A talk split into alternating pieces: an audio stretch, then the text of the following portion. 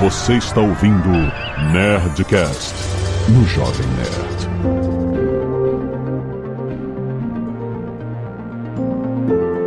Landa, landa, landa, nerds! Aqui é Alexandre Antônio do Jovem Nerd e o maior mito da ciência que eu conheço é que o Jovem Nerd é pé frio. Oi, pessoal. Eu sou a Ana Bonassa, do Nunca Vi um Cientista. E eu queria dizer que nem todo herói usa capa, tá bom? Porque estamos aqui no meio do carnaval gravando. Eu falei, olha só, olha, se a gente tem chance de gravar um Nerdcast no meio do carnaval, é de ciência. Obrigado, meus queridos cientistas, por não terem carnaval que nem eu. Tava errado? Não tava. Ai, não, mentira, porque a Ana, a Ana ligou a câmera aqui e ela tá cheia de glitter no olho ainda. Tô com purpurina. É verdade. Daqui a pouco tô saindo pro bloquinho. 50% verdade. Exato. Aqui é a Laura Marise, também do Nunca Vi um Cientista, e eu sou a cientista destruidora de ilusões. Muito bom. E aqui é o Caio Gomes, o físico turista, mas eu quero dizer aqui que, apesar de ser no meio do carnaval, esse horário é insalubre de se gravar. Onde já se viu gravar Nerdcast ao meio-dia? Não. De segunda-feira. Isso, isso é a primeira vez na minha vida. Meio-dia da madrugada, né? Porque, como a gente falou aqui, a Ana está com glitter no olho e ela não pretende tirar esse glitter, ela pretende usar ele essa noite também. Então é sacanagem na segunda-feira, de noite de carnaval também. Ninguém, né? Vamos também ser razoáveis. Né? Mas Não ia o dar bom, Ministério- não ia dar O Ministério do Trabalho vai ficar sabendo dessa violação do trabalho. E quer acordar pra gravar Nerdcast. Ah, olha aí, olha aí. Mas segunda-feira é ponto facultativo, meu querido. É, nem todo mundo emenda, cara. Então tamo aqui, tamo aqui. Muito bem, nerds! Estamos aqui para falar de ciência, os mitos da ciência. Olha, isso é muito importante porque tem muita coisa que sai na imprensa de todo tipo, de todas as verticais de ciência, que são resultados de papers, de descobertas, de anúncios, etc. E que são muitas vezes deturpados e acabam virando uma um, semi-verdade ou um insumo para uma pseudociência, ou as pessoas entendem errado pra vida, sabe? Então, quais são os conceitos científicos que estão aí no nosso dia a dia, mas que a gente não é bem assim? Veja bem, estamos aqui para responder as suas dúvidas e quebrar sonhos. Destruir ilusões. Destruir ilusões. E-mails! Canelada.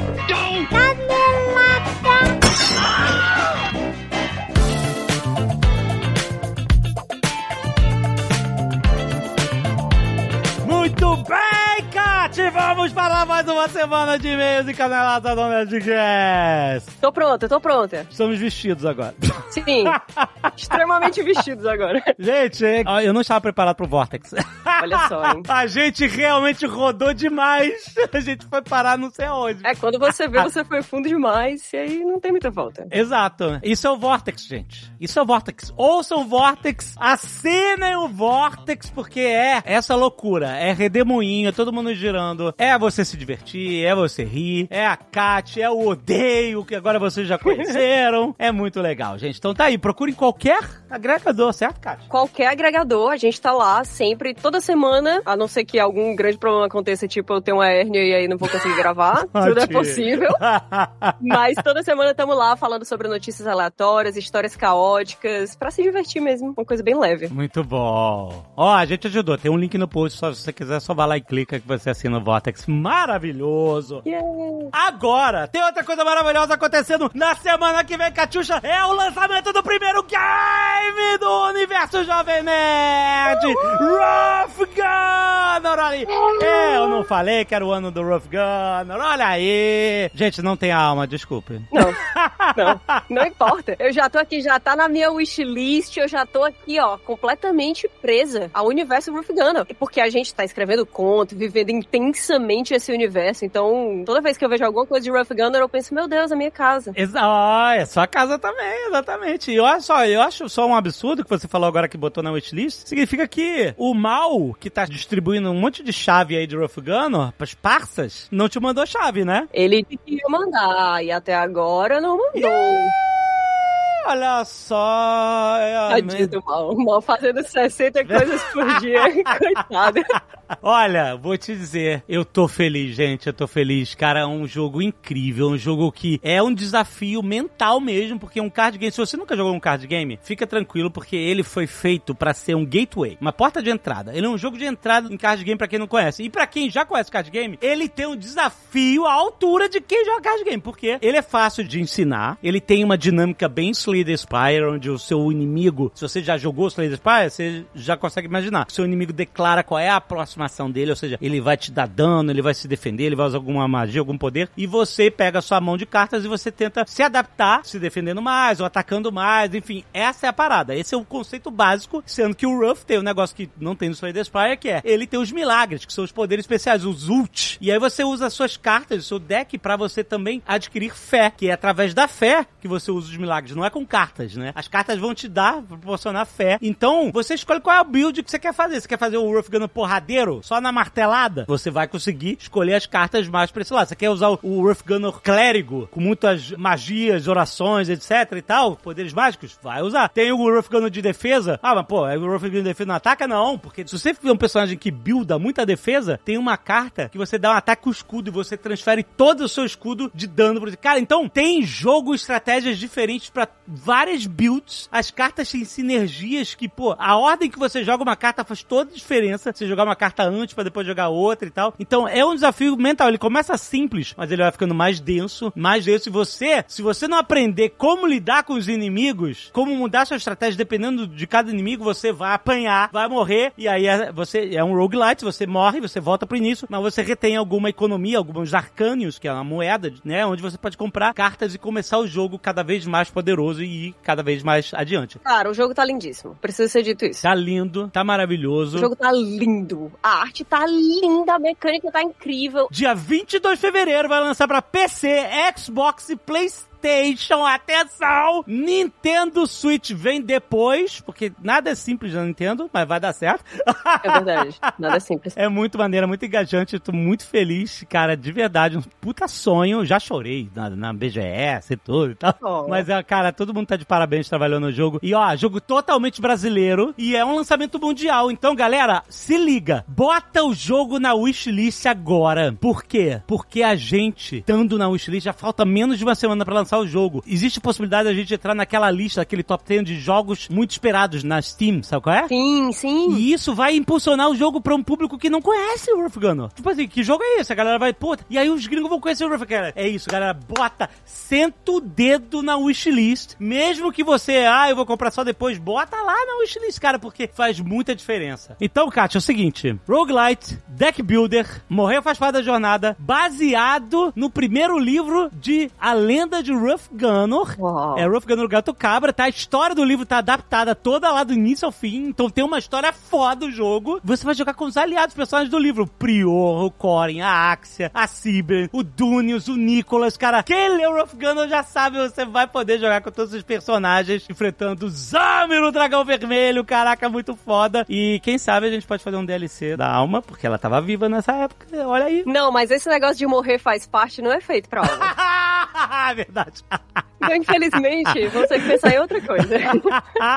e ó, quem quiser ir na nuvem, tem desconto na pré-venda. Só a nuvem tem pré-venda do Rough Gunner, tá em pré-venda agora. Se você quiser comprar com desconto, já ele tá com desconto só até acabar a pré-venda, só até o dia 22. Mas na nuvem tem outro rolê. Vai ter um skin exclusivo para o Rough Gunner pra quem comprar na nuvem.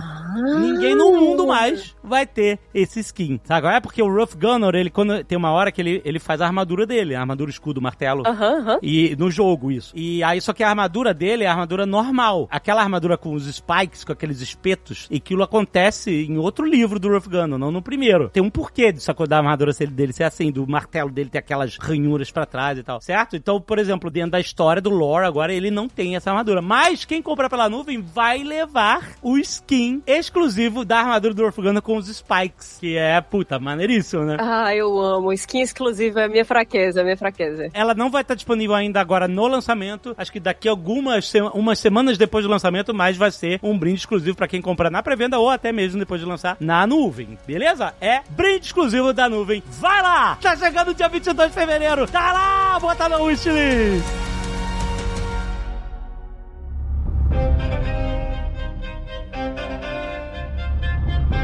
E olha só, tem outro jogo espetacular chegando agora, hoje! Skull and Bones! Finalmente, eu não acredito! Chupa a sociedade, cara. Olha, eu vou dizer, o Skull and Bones, ele é um, um herdeiro espiritual do Assassin's Creed Black Flag, né? Porque fez muito sucesso aquela mecânica, né? Naval, que começou no Assassin's Creed 3 e no Black Flag foi, puta, foda demais. E depois no Rogue, né? E aí eles o, começaram o desenvolvimento dos Skull and Bones. A primeira vez que eu joguei esse jogo, Kat, foi na E3 de 2018. É, mas o momento chegou. Eu e o Almôndega, a gente gritava, se divertia, vai, vai, vai! E, cara, os desenvolvedores estavam lá assistindo, eles riam de chorar dos brasileiros malucos. Cara, eu adoro, eu adoro jogo de pirata, adoro o tema. Esse jogo é pra mim total, né? E é um jogo que é online, né? É combate naval, essa parada, né? Tem um monte de missões online que você precisa da ajuda da galera online, faz grupos de navios, faz umas armadas. Então você tem que afundar o navio, pegar o tesouro daquele navio e você tem que voltar pra um porto com um tempo X, com um monte de navio te caçando, sabe? Tipo assim, é muito maneiro, cara. É um jogo que, pra quem gosta de parada naval, que eu, eu sou apaixonado, é exuberante, é lindo, né? É os mares das ilhas tropicais das Índias Orientais, né? É, os Coambondos é no, no Oceano Índico, é muito maneiro, cara. É lindão mesmo, tá muito bonito o jogo. Tem pirata do mundo inteiro, cara. Você vai crescendo, né? Vai ganhando reputação, vai ganhando ouro, vai melhorando seu navio, vai melhorando seus canhões, artilharias, tem customização, cara. É um jogo divertidíssimo, quer virar um, um pirata infame do Oceano Índico online, Ubisoft saindo para PlayStation 5,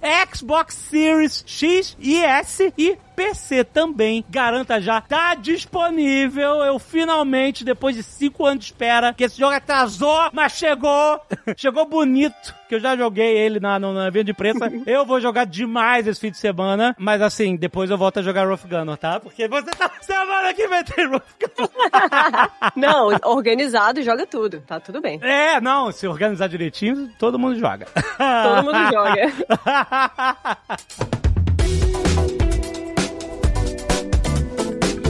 E lembrando que saiu também o papo de parceiro, gente, onde a gente fala todo mês sobre marketplace. Pra você que tem loja e quer se conectar com o marketplace Magalu, ou já tá conectado, quer entender como vender melhor pelo Magalu. É um podcast nichado, né? Mas ele tem muita informação maneira. E hoje não é um dia diferente porque a gente vai falar sobre inteligência artificial aplicada a vendas.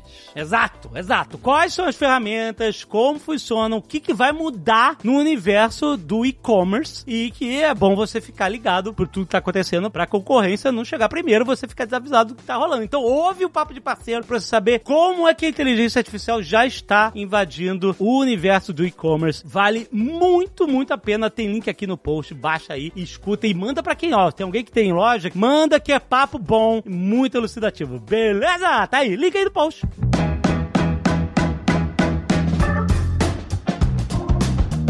E se você não quiser ouvir os recados e e-mails do último Nerdcast de pelados, tire a roupa e pule diretamente para. não, tire a roupa. 22 minutos e 11 mitos da ciência. Vinícius Carneiro, professor de História, 40 anos, Barra de Guaratiba, Rio de Janeiro. Olá! Primeiramente, peço desculpas pela informalidade, mas escuto vocês desde meados de 2006. Porra, desde o início. Sinto-me um pouco íntimo de vocês. Aê, Vinícius, tamo junto. Certamente um dos relacionamentos mais longevos que já tive. Muito bom. Caraca.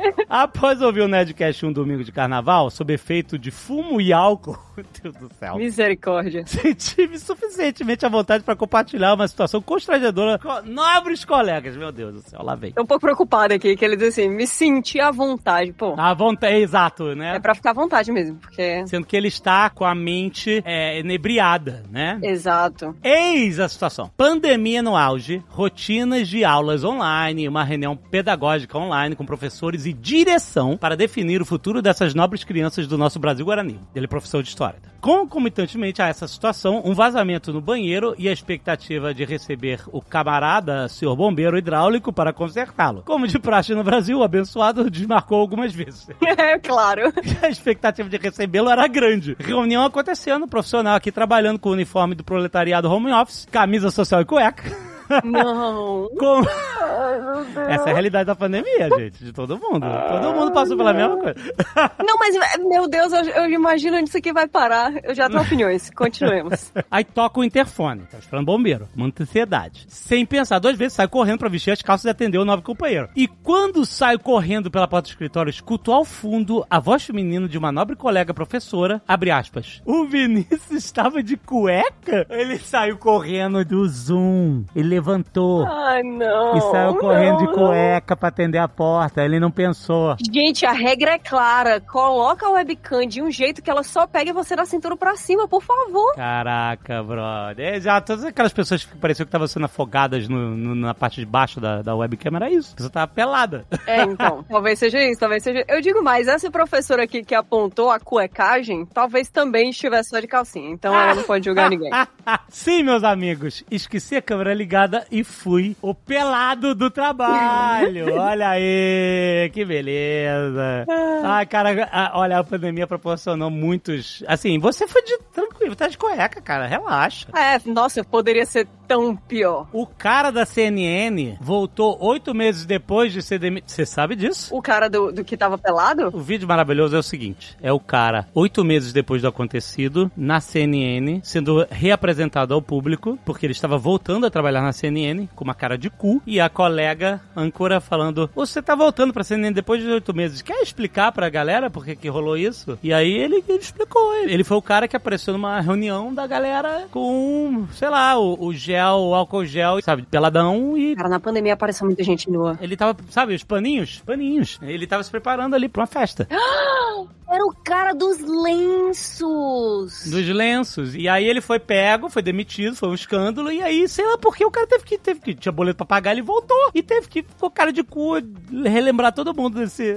eu estou voltando, mas eu vou ter que. Devolveram o emprego, mas obrigaram o cara a se humilhar, né? Exatamente, exatamente. Às vezes você faz o que é necessário. Fazer o quê? Cada um sabe os boletos que tem pra pagar, exatamente. Exatamente, exatamente. Passarinho que come pedra, né?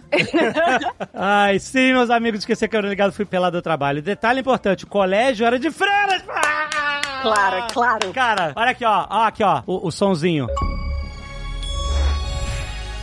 Achievement Unlock, parabéns. Cara. Achievement Parabéns, Unlock. Cara, esse, esse valeu, esse valeu um troféu de prata. Eu estudei em colégio de freiras e, assim, cara, eu sinto muito por essa situação, mas dependendo do colégio de freiras, a galera é compreensiva, a galera é compreensiva. Recebi o bombeiro vestido adequadamente, caminhei o- ao problema e voltei à reunião como se nada tivesse acontecido. E a confidência é essa. E vocês, o que fariam na situação dessa? Por sorte, a cueca era nova, limpinha. Realmente, essa era a sorte. Essa era a sorte. Por favor, o que eu faria na situação é que eu trocaria todas as minhas cuecas antigas por novas. Só pra ter certeza. Sabe aquele negócio que a vovó falava, ah, não anda com a cueca, com a calcinha furada, que você- você foi pro hospital, o médico vai ver que você anda com a cueca. Cara, é uma ameaça muito específica e que quase sempre vira realidade, porque todo mundo sabe que a ameaça de pai e de vó é a que vira realidade. então, mas olha só, essa ameaça eu acho que ela tava só à frente do seu tempo, porque whatever, se o médico vai chegar, vai tesourar toda a tua roupa, não tá nem aí se você tá de cueca furada ou não. É verdade. Agora, ela estava preparando, as vozes estavam preparando, na verdade, não usa cueca furada, porque um dia você vai levantar no Zoom na frente de todo mundo. Perfeito. Era um conselho muito à frente do seu tempo. Era isso, Kat. Quem ouviu não passou por isso aqui que o Vinícius passou. Exatamente. Quer dizer, passou, né? Porque a cueca dele tava novinha, então tá tudo bem. Pois é, mas então espero que seja samba canção, pelo menos, porque ele não falou. Nossa, na minha cabeça não era samba canção. Eu acho que é Zorba. Ah, qual é que é a zorba que tem o açaí, a saidinha pro passarinho? Eu acho que sim. Na minha cabeça foi. Não é melhor, é uma imagem mais maneira. Porque eu acho que se ele levantasse de samba canção, a colega dele não ia falar, nossa, ele tá de cueca. É. Ela não veria a necessidade de apontar esse fato, né? É, não, é que ele saiu com aquelas pernas desnudas. É isso. É, acho que ela falaria que ele tá de shortinho, de pijama, alguma coisa assim. É, exato, não. Saiu, levantou de camisa social e pernas desnudas. Lindo. Que maravilha. Aquela perna cabeluda correndo pra pegar minha foto do bombeiro. Mas ele fez certo. Nada, nada aconteceu. Normal. Voltou de calça. Sim, o que importa é isso. É melhor você fazer isso na mesma reunião do que você ter que lidar com o constrangimento muito depois. Exato. Então você volta e desmaia na frente da câmera e, e é isso. Fiz que você tava tendo um treco. Eu não sei se essa é a opção correta, sinceramente. Se vai ajudar a pessoa. Ai. O Rafael Oliveira de Castro Alves, de Montreal. Ó! Ele diz: Olá, venho aqui para compartilhar uma experiência que atesta os receios de Malfátio e Príncipe Vidani sobre os perigos de se cozinhar como se veio ao mundo. Nha. Já tô, já tô preocupada. É perigoso mesmo, é perigoso mesmo. É, a gente deixou claro isso. Inclusive, foi um, um- um jeito de definir o que era nudez e o que não era, né? Pois o Rafael conta o seguinte: ele diz que certa vez estava em casa com a minha esposa e iniciei os preparos do jantar. Separei os ingredientes e temperos, lavei as verduras, descasquei e piquei algumas coisas. A comida, calma. Com o mise en place finalizado, fiz uma pausa para esvaziar a bexiga antes de continuar. Até aí, tudo normal fiz meu xixi e ainda no banheiro, enquanto lavava as mãos, fico feliz que ele colocou esse detalhe aqui. Senti um pequeno formigamento no meu companheiro. Não tive nem tempo de pensar de onde vinha aquilo e o formigamento se tornou uma leve ardência que passou a uma forte sensação de queimação. Em 10 segundos, eu tava tal qual o urso do pica-pau, Caraca, cara. girando dentro do banheiro. Com minha glande em chamas, meu Deus. É isso. Ai, meu Deus. Abre aspas. Meu Deus do céu, meu Deus do céu, meu Deus do céu, o que eu faço? Tá vendo? A gente falou que era. É, exatamente, tá aí. Avisei, avisei. Inclusive, aqui fica uma dica que é importante, tá? É uma dica que não tem nada a ver com esse assunto, mas eu vejo a necessidade de trazê-la aqui, que é lave as mãos também antes do xixi se as suas mãos estão minimamente sujas, Pois porque é, você vai gente. pegar em cantos que são frágeis. É, exatamente, exposta, exatamente, com certeza. Principalmente antes. antes e depois, sempre. Exatamente. Bom, saquei toda a minha roupa, abri o chuveiro e entrei embaixo, ainda confuso com o que estava acontecendo. Deixei a água cair e comecei a me esfregar com sabonete. Aos poucos a ardência foi diminuindo e com o perigo se afastando consegui raciocinar. Entre as coisas que piquei para o preparo do jantar estava a afamada pimenta dedo de moça. Ah, não. Ai, meu Deus do céu. Uma das sementinhas assim com os dedos, sabe? É o pior. Ai, ai, ai, ai, exatamente. Ai, meu Deus. Certamente a dita deixou vestígios em meus dedos e bastou alguns segundos de contato com o dito cujo para eu sentir toda a ardência onde jamais devia. O cara, o cara virou boitatá. É que... Puta merda. Coitado, coitado. Caraca, cara, meu, cara, isso foi terrível, meu Deus do céu, que dor. Não, mas aquele, ele, ele não saiu de mãos vazias, tá? Ele saiu com uma lição. Ele diz que a lição que fica é que em um ambiente culinário, o prudente é manter a genitália muito bem protegida e sempre lavar as mãos. Puta merda, né? Obrigado, Fredo. Gente, nós vivemos uma época que a gente tem que dizer o óbvio, infelizmente. Por favor, lave as mãos. E ele acaba aqui com um ardente abraço. não, Rafael não, Oliveira. não, cara, obrigado. Que maravilha, que maravilha.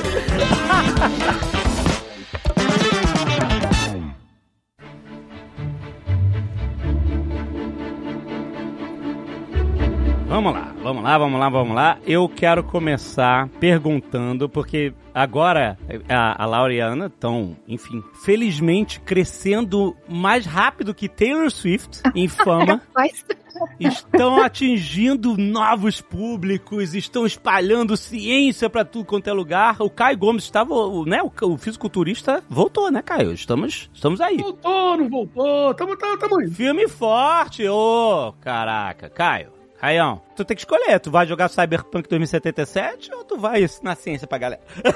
Temos que equilibrar essa equação. Mas olha só, Caião tá aqui também pra gente justamente falar sobre essas coisas. Eu quero ouvir vocês, que agora estão super famosas e, e agora vocês nem precisam mais fazer falta, porque as pessoas simplesmente levam as questões e dúvidas pra vocês de todos os cantos. O que, que vocês têm ouvido mais ultimamente que vocês têm que se... Não, gente, peraí, não é bem assim, deixa eu explicar. Foi essa a nossa vida diária, né? É. Diário, exato. sim. Mas tem alguma coisa mais campeã, assim? Tem. Ultimamente tem uma que eu, assim, me deu um pouco de agonia ter que responder, inclusive, porque é a máxima de que todo mundo tem deficiência de magnésio. Porque não tem é, magnésio no solo brasileiro, então as plantas Ah, não é? crescem com magnésio. É, e tá aí todo bombando. mundo tem que tomar vitamina, né? Suplementos de magnésio. Aí tem sete tipos diferentes de magnésio, cada um é pra uma coisa. E aí, nada disso é verdade. Caraca! As pessoas que começaram a falar disso esqueceram de uma informação primordial. Detalhe, coi- coisinha Sim. boba. Uma coisa boba, que é Ah. o quê? A planta, ela não consegue crescer sem magnésio, porque magnésio ele é constituinte da molécula de clorofila. Ah. E sem clorofila, a planta não vive. Então, tipo, é impossível uma planta crescer sem o mínimo, né, a mínima quantidade de magnésio na terra. Se o solo não tiver magnésio, a gente suplementa com magnésio. E a planta cresce com magnésio igual. Então eles pegam uma verdade e distorcem. Ah, tem solo Isso. pobre em magnésio? Tem. Mas a planta não cresce lá. Aí você vai na agricultura e bota magnésio, aí a planta cresce, a Isso. planta vai ter magnésio. Você come a planta e tem magnésio. Então não tem planta crescendo com deficiência de magnésio, porque se houver, ela é sempre suplementada. É isso, no cultivo. É isso. Exatamente. É exatamente isso que a Ana falou. É essa questão de distorcer as informações, né? Que você estava comentando no início. Realmente, o solo do- de algumas regiões do Brasil é pobre em magnésio. Mas é por isso que a gente tem fertilizante, né? Então a gente taca magnésio para as plantas crescerem, senão elas não crescem. Pois é, eu vi gente discutindo isso nos Estados Unidos recentemente, é em relação a, a essa toda a indústria de suplementos, né? Que porque nos Estados Unidos, o FDA, que é a, é Anvisa, né, dos americanos, né, a Food and Drug Administration, eles são uma instituição pequena relativamente para a quantidade de coisas que eles têm que regular. Então eles simplesmente, ó, suplementares, já como não tem, sabe, coisas medicamentosas e etc,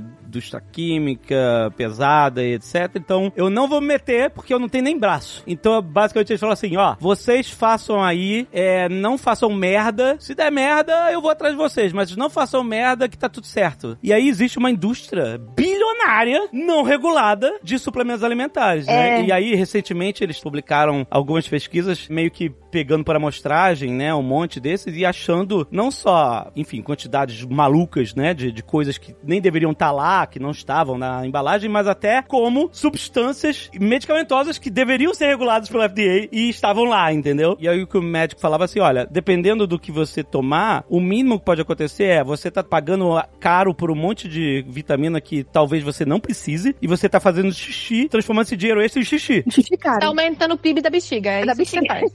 Exato, é. A menor consequência ruim é você tá gastando dinheiro à toa, sabe? E a É, pior é isso. você tá tomando um negócio que você não, realmente pode ter alguma coisa que você não pode e tal, ou que, enfim, você não sabe o que tá tomando. É, e excesso de vitamina também faz mal. Exato. Então eles falam assim: olha, no mínimo, gente, faz um exame de sangue e com o seu médico e vê quais são as suas deficiências, porque você vai e suplementa as deficiências e não tudo que você. Ah, às vezes você toma um multivitamínico que você tem uma coisa que você precisa, ah, preciso de zinco, mas aí tem uma porrada de outra que você não precisa, aí você tá fazendo xixi, transforma essas paradas tudo em xixi. Uma coisa que é interessante, esse pessoal da maromba, eles são muito dessa ideia de que não existe hipervitaminose. Então, o pessoal Uhum. realmente fica falando ali, não, toma tudo aí, o que o seu corpo não quiser, ele vai jogar fora. Aham. O que pode ser extremamente perigoso em alguns casos. Existem vitaminas que a taxa de hipervitaminose é baixa. Então, assim, não é Ou seja, você pode meio que ter uma overdose dessa vitamina com, Um pouco. Com pouco. com pouco, né? E aí, quais são as consequências de uma hipervitaminose? Depende da vitamina. E inclusive essa questão de jogar, ah, só tá jogando pra fora. Só que tem que pensar que pra jogar pra fora tá usando o rim. E se a pessoa tiver uma predisposição pra ter doença dos rins, ela pode ter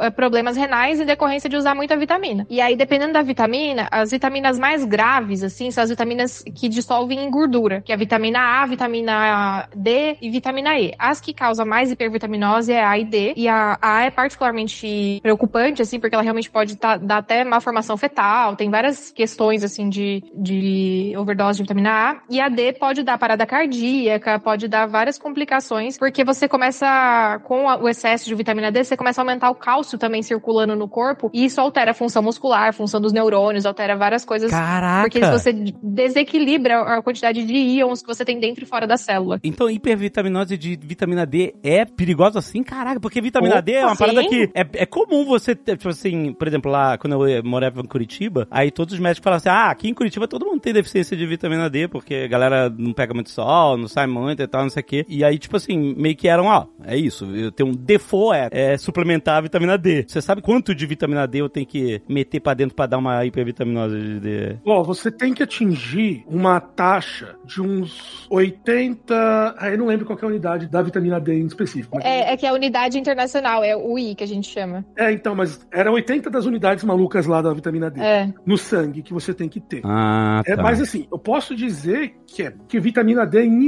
Pacífico, eu, como morei muito tempo fora, Aham. eu também tomava vitamina D meio que adoidado, assim. né? Eita lá. E é muito difícil. Assim, eu tomava todos os dias a taxa de uma semana, porque ninguém me falou nada. E eu fiquei Ah. quatro anos tomando isso e eu cheguei a 60. Eu cheguei a 60 da taxa lá. É difícil você chegar lá. Caio. É difícil. E aí, mas aí, ah, mas aí teve alguma coisa, você sentiu alguma coisa, né? Não, a minha, a minha- eu, fui no, eu fiz o exame de sangue aqui no Brasil, né? Porque como eu tenho diabetes, eu faço constantemente. E a minha médica tá um pouco alta da vitamina D. Eu falei, é, porque eu tô tomando isso aqui todos os dias. Ela, não, isso é uma por semana. de Deus." Caraca, Meu Caio! Caramba. É, Porra, mas então que bom que tu não teve nada pior, né, cara? Porque... É, é que vai depender também muito da, da pessoa, né? Do metabolismo da pessoa, da quantidade que ela tá deficiente ou não. Porque se a pessoa não tem nenhuma deficiência e começa a tomar, Aham. dependendo da quantidade que ela toma por dia, Ah, é, porque parte do excesso tava realmente você tava suplementando. O resto, isso. talvez se o Caio já tivesse com a vitamina D boa, ele ia ter um índice muito maior, né? É isso. É, É, já subiria mais rápido. Subiria mais rápido, exato. Nossa, cara, caraca, que loucura. doideira, hein? É, e aí, só vou complementando uma questão sobre o que você falou do FDA e suplementos. Aqui no Brasil, o, na Anvisa, o suplemento ele não é registrado. Registro é para medicamento, porque você tem que apresentar um dossiê de estudos. Aham. Então você tem que apresentar segurança, eficácia, para que que serve, o que que trata, o que que não trata, efeito adverso, taranã. Claro. Suplemento, ele é só notificado, porque ele é considerado um alimento e ele é para pessoas saudáveis, então ele não é para tratar Hum, nada. Tá, sim. E aí, inclusive, por conta disso, se você se deparar com algum suplemento que tá alegando tratar ou curar ou melhorar alguma coisa, você pode denunciar pra Anvisa com propaganda enganosa. E a Anvisa Ah. pode tirar esse suplemento do mercado por conta disso. Então, você, ah, ah, teve um que eu denunciei que a Anvisa catou e tava investigando, que era o Neuroboost. Ah, Ah, melhora a cognição, melhora a memória, melhora a imunidade, melhora. Ajuda a estudar, isso. E aí, tipo, ele é um suplemento, ele não pode alegar isso. O suplemento, ele simplesmente tem que completar a quantidade que falta daquele nutriente pra você. Sim. E não pode ter nenhuma alegação terapêutica. Então, denunciem se vocês encontrarem suplementos. É só entrar no site da Anvisa que você consegue fazer denúncia. Então, eu lembro que. Sabe o que, que tá rolando direto aqui? É suplementação com tipos diferentes de cogumelos. E tipo, o Lion's Mane, que é juba de leão. é- Ah, isso. Nossa, a gente precisa falar disso. Então, é, não, pois é, eu vi direto isso. Tipo, é, como é que é? é? é juba de leão em português, é esse cogumelo? É, juba de leão. Porque isso. ele é bonitão, ele parece uma juba de leão, né? Ele tem. Ele é super. Ele é, fofinho. o, é o cogumelo do sol do, do, de 2024. Porque é a mesma coisa, né? É, então o que acontece? Eles falam que é bom pra cognição, etc. E aí eles começaram a vender. Aqui a parada é clube de assinatura, né? Então você assina e aí você recebe um kit com cápsulas de. Estão vendendo café também, café com Lions Mane, etc e tal. Meu Deus. E, tipo, eu tinha até um amigo que tava é, comprando, ele me mostrou, ah, que legal e tal, não sei o quê. E aí, pô, vai melhorar sua cognição, sua concentração, etc, de uma forma natural, aquele negócio, né, sem química, etc. Mas aí eu já vi que já saiu o estudo, tipo assim, olha, tem gente que não se dá bem com isso e já deu umas merda aqui, etc, e não é bem assim. Então, é que isso talvez, eu não sei se isso já chegou no Brasil dessa forma, mas é que aqui tá bem forte, sabe, esse negócio de Lions Mane, etc. Tá chegando, Tá tá, chegando? Chegando. É. A gente recebe bastante. Fala sobre isso, fala sobre isso, mas a gente não tava dando muita atenção. Agora vamos ter que dar. Olha, É. mas, eu, mas eu posso dizer que dependendo do tipo de cogumelo, eu quero suplementar todos os dias sim, viu? Olha esse cai. Um shimeji na manteiga. Ai, ai. É, eu te imagino a manteiga suplementaria todo dia. Né? Você imagina a manteiga. Digamos que o meu não É. vai manteiga. O meu não vai Ah, manteiga. é. Vamos combinar, Caião? Tá, A gente entra no, num mito também, que é o mito do é natural. Então É, não, não faz mal. Ah, é natural, mas não faz mal. É, e aí a galera, ao invés de pegar o cogumelo pra comer, que é o que seria o natural, né? Elas fazem as cápsulas. E aí você concentra muito as, as substâncias que tem, tanto no cogumelo quanto na planta. Né? Insira uma planta aqui. Você começa a, a- a concentrar muito isso numa cápsula. Então, ao invés de, sei lá, de você tomar 10 unidades de uma coisa, se você comesse a planta ou o cogumelo, você toma 500. E aí seu fígado vai com Deus, entendeu? Nossa, sim. Na melhor das hipóteses. Então, isso, isso é uma coisa muito importante, gente. O fígado, ele sempre sofre primeiro com essas paradas, né? É, por exemplo, aqui tem, tem alguns remédios, sei lá, é tipo. Gente, eu tô perdendo o meu vocabulário em português. Painkiller é analgésico, é. Analgésico. Ai, como ele é gringo! Que chique. Ai, não, desculpe. É, não, é muito escroto isso. Leozito, o sinal babaca aí, por favor. Não, gente, desculpa, é porque é, é, é uma, é um outro. Depois a gente. Eu, depois eu vou chamar o, o André Souza pra me defender aqui. Porque quando você lida com uma língua no- em coisas do dia a dia e você vê mais essa coisa no dia a dia na, no- numa outra língua, ela fica, obviamente, muito mais na sua cabeça do que a outra que você parou de usar, entendeu? Então, tipo, existe um negócio de uso e desuso. Sim, mas é que, é que isso aconteceu alguns anos atrás comigo e você me zoou. É, eu mereço, eu mereço. Tá bom, eu mereço. Tá bom, pode me zoar, tá bom. É isso. Quem julga será julgado. Mas aí, tem os analgésicos aqui que ele fala assim: olha, não tome mais do que essa quantidade por dia e não tome por mais de, sei lá, quatro dias, porque senão o seu fígado vai explodir que nem um alien saindo da sua barriga. Eles literalmente falam isso, tipo assim. Caramba. Não, eles não literalmente não, é brincadeira.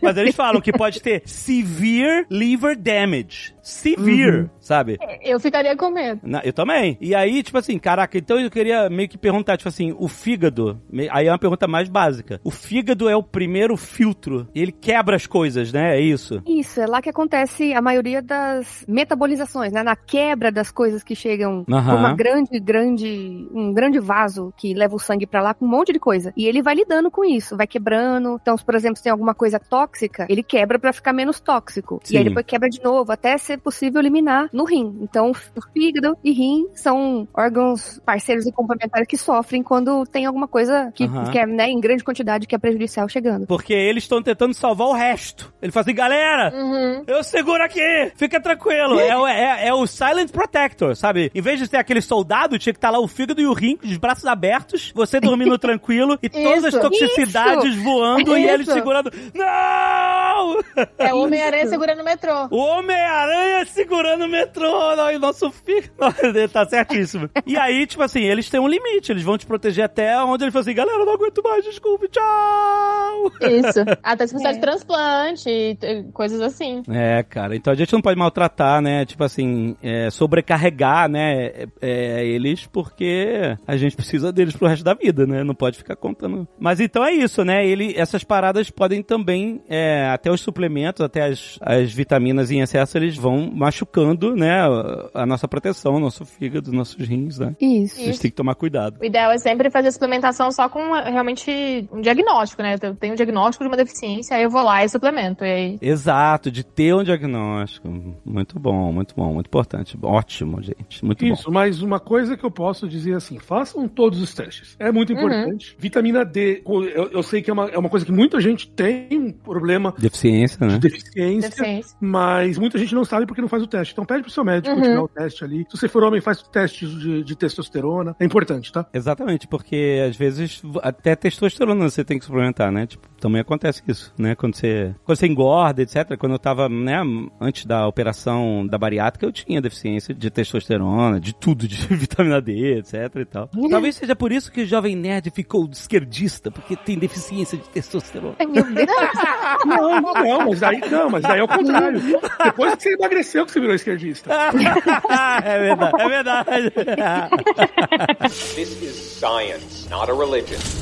Já que estamos falando de vitamina, vamos falar do mito da vitamina C, porque aqui também tem muita coisa. Tipo, assim, durante a Covid, imaginando, a gente ouviu muito, né? Uhum. Pois O que é. a gente sabe que, tipo assim, existe uma cultura muito bem estabelecida sobre vitamina C ser um- uma, uma proteção natural contra gripe, resfriado, essas coisas e tal. Aí sempre que a gente entra naquelas fases, né, de gripe, etc., a gente, ah, vamos, toma. Ou, não, o mais clássico é assim: você começou a sentir sintomas de gripe, aí, vamos tomar vitamina C. Compra lá o Taj Maravilha. For, compra lá as paradas, e, e aí você acha que isso vai te ajudar. Tipo assim, qual é dessa parada da vitamina C e o resfriado? Pois é, começou com uma- aquela falácia lá da autoridade. Por quê? Simplesmente um Nobel, que é o Linus Pauling, ele inculcou que vitamina C, ele a- ajudava... Em altas a sua doses. saúde- Em altas doses. Ajudava a sua saúde. É, melhorava os resfriados, gripes e tal. Tipo, vozes da cabeça dele. E aí, se eu não me engano, ele começou a tomar 18 gramas? Era isso, Laura? 18 gramas. 18 dia. gramas, que é 300 vezes mais do que, assim, a gente precisa. Uh, E aí ele nunca fez é, nenhum teste pra falar, nossa, isso aqui realmente está melhorando a minha saúde. Ele Mas ele continuou. escreveu um livro. Ele escreveu livro, e aí, como né, ganhador de Nobel, aí as pessoas, olha lá, o Nobel tá falando, então vamos tomar. E aí difundiu o mito. Então é, é- é basicamente daí que saiu. Mas tiveram estudos, tiveram estudos depois. Vários estudos, revisões sistemáticas, meta-análises, e sempre falava, olha assim, é, não faz muita diferença.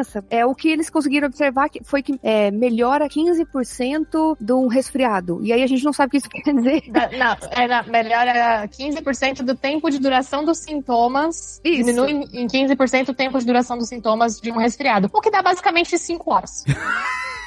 Você fica 5 horas menos resfriado. Foi o máximo que eles conseguiram encontrar. Pouca É. cara de overfit, hein? Pouca cara de overfit. hein? É, e, não, e não mudou nada na quantidade de resfriados que ou de gripes que a pessoa pegou no ano. Não, é, então é isso. Não, então, Aí a pessoa taca lá pra dentro. É, no final das contas, se você não é um marinheiro pirata do Uhum. século XV, não precisa se preocupar tanto com isso. Exato. Então, mas aí eu sempre ouvia falar assim, ah, mas na... aí, aí pra, meio que pra contrabalancear isso, eu ouvia assim, ah, mas peraí, não adianta você tomar vitamina C quando você sente os sintomas, você tem que estar tomando sempre pra que você tenha uma imunidade melhor, aquele negócio, se você toma quando sente Aham. sintomas já é tarde demais, não adianta. Aí eu ouvia essa contraposição, de que a ideia era Isso. você suplementar sempre, porque quando tarde demais, quando você sente sintomas, ela não vai te ajudar. Mas e aí? É ou não é? Aí a gente entra em outro mito, que é o mito de que a gente consegue aumentar a imunidade com, com alimento ou vitamina. Ah, isso é um outro mito? Pois é, nossa imunidade não é um, um botão é que outro você mito. desliga, um, um boost que você, ah, vou aumentar a minha imunidade. O que a gente sabe que melhora a imunidade é vida saudável em geral, é contexto total. É sono de qualidade, Hum. em tempo suficiente, é alimentação balanceada e, e variada, é não passar Atividade estresse. física. Atividade física, esse tipo de coisa. Não tem um, um elixir que você vai tomar, ai, vitamina C, vou tomar todos os dias, eu, Sei. eu vou melhorar a minha imunidade. A não ser que a pessoa seja deficiente de vitamina C, mas aí ela já não vai ter uma alimentação equilibrada. Então volta pro começo. Então melhora a alimentação e aí, Uhum. entendeu? É voltar às casas pra perceber que se você não tem algum problema de absorção, algum problema do intestino, algum, algum problema, alguma mutação no seu corpo que impede você de, de ter a vitamina C ou de transformar ou de usar ela, você consegue facilmente com a alimentação. É só você variar a sua alimentação, comer coisas E da ordem. enfim. e tem estudos mostrando que não importa quanto você tome de vitamina C, as suas células do sistema imunológico só captam aquilo que elas precisam. Então você É, pode tomar um grama, elas vão captar ali 100 miligramas, que é o que elas precisam, e acabou. E aí o resto vai sair no xixi porque a vitamina C Hum, nosso olha corpo não estoca. Então você não, não interessa quanto você tome a mais, né? a- Não vai fazer diferença. Suas células vão pegar só o que elas precisam e acabou. Nesse caso, tipo assim, no caso da vitamina C, a gente consegue ver o excesso na cor do xixi, etc? Ela denuncia ou, ou não necessariamente? A, Algumas vitaminas você vê na cor. a cor do xixi.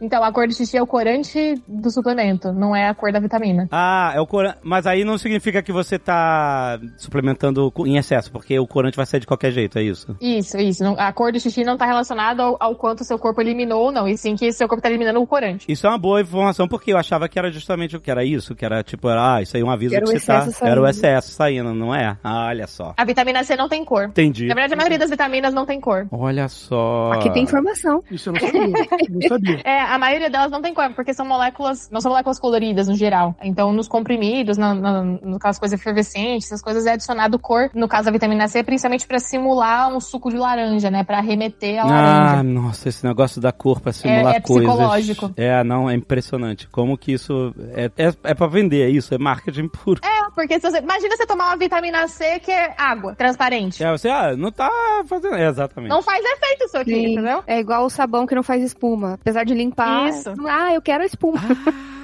peraí. O quê? o quê? É verdade, Você, porque você já. bugou o cérebro dele agora. Não, não, não, não, não, mas faz sentido porque eu lembro que ah, teve uma vez que eu tomei, ah, eu ah, tinha que usar um shampoo medicinal, alguma coisa assim. Um shampoo desses de fórmula, sabe? E aí não fazia espuma, e eu me sentia muito incomodado que não fazia espuma. tá vendo? Porque parece que não tá limpando, né? a espuma é um gimmick? A espuma é tipo um, uma firula? Tem um elemento que faz a espuma. Tem um elemento que limpa, que é o negócio do tensor. Vai, explica aí, Laura. Esse elemento que faz a espuma não é o mesmo elemento que limpa? Não necessariamente. Existem elementos, existem tensoativos, né? O tensoativo é o sabão em si. Certo. Existem tensoativos que fazem bastante espuma, Aham. mas existem tensoativos que não. Então, nem todos vão fazer espuma da, da mesma forma. E aí, para alguns produtos, é adicionado um elemento fazedor de espuma pra dar essa sensação de limpeza. Caraca, isso é um Você absurdo. Isso é um absurdo. Quem chamou? Quem chamou essas meninas aqui pra. Eu disse que a gente era distribuidora de loções. Eu, eu não menti. Ah, Não, mas assim, não, mas tudo bem. Nem toda espuma é fake, né? Então é só. Tá bom. Não, nem toda espuma é fake. É que, é que para alguns produtos, né, por conta dessa questão realmente psicológica do consumidor, É. tem essa adição do agente fazedor de espuma, o espumante. É, então, eu vi é, recentemente uma discussão relacionada a o formato de, sei lá, biscoitos de cachorro, sabe? Ah, o biscoito de cachorro que você compra que tem o formato de ossinho. Tipo, pro cachorro, zero significado. tipo assim, ele não vai enxergar aquilo como um, um osso ou qualquer coisa assim. Pra ele, a forma não importa. Isso é feito pra gente, pra gente achar bonitinho e etc. E, tipo, transferir a nossa percepção pra percepção do cachorro, né? Que, whatever, o cachorro não tá nem aí, sabe? Pra ele é comida, não comida.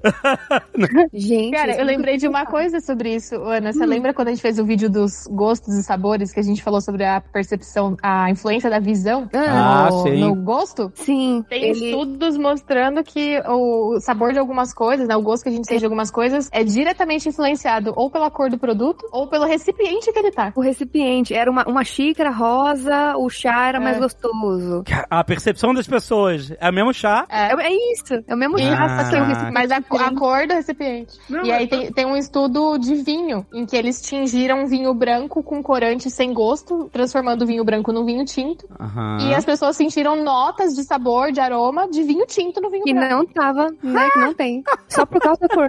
Caraca, que que louco. An- anos atrás, a Coca-Cola já, há muitos anos, a Coca-Cola consegue fazer uma Coca-Cola transparente. Sim, ela Sim. Os testes que eles fizeram, as pessoas, não, essa bosta não é igual, não. não. Não, é, é uma porcaria. Não, é, é, a galera acha estranho, né? Não, nem, nem foder. Se não tiver o corante de caramelo, não é Coca-Cola. Mas ah, lá. This is science, not a religion.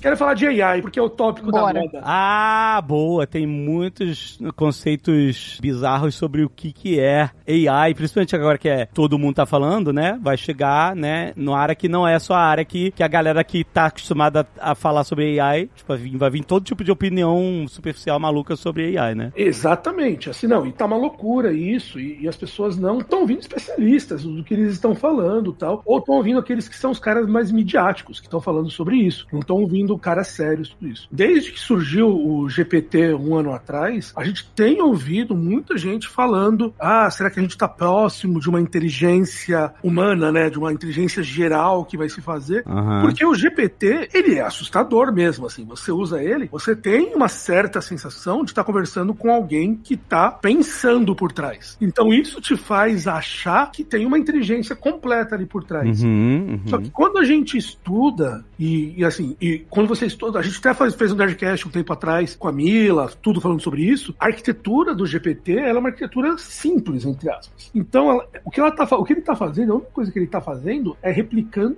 texto. O chat GPT, utilizando uma analogia que o próprio Jovem Nerd fez naquele Nerdcast, ele é um teclado de celular ultra avançado. No máximo que é isso. Que ele é tá dividindo- autocomplete, né? ele é autocomplete. isso. Então, no final das contas, a- assim, qualquer arquitetura que a gente tenha de comparar o cérebro humano com a estrutura do GPT é muito falha, assim. Então, aquilo está muito longe de estar em qualquer tipo de inteligência generalista que pode pensar com o cérebro humano, muito longe. Na verdade, a estrutura do GPT nunca vai permitir que aquele bichinho chegue a pensar. Caio, Caio, Caio, antes de você terminar essa.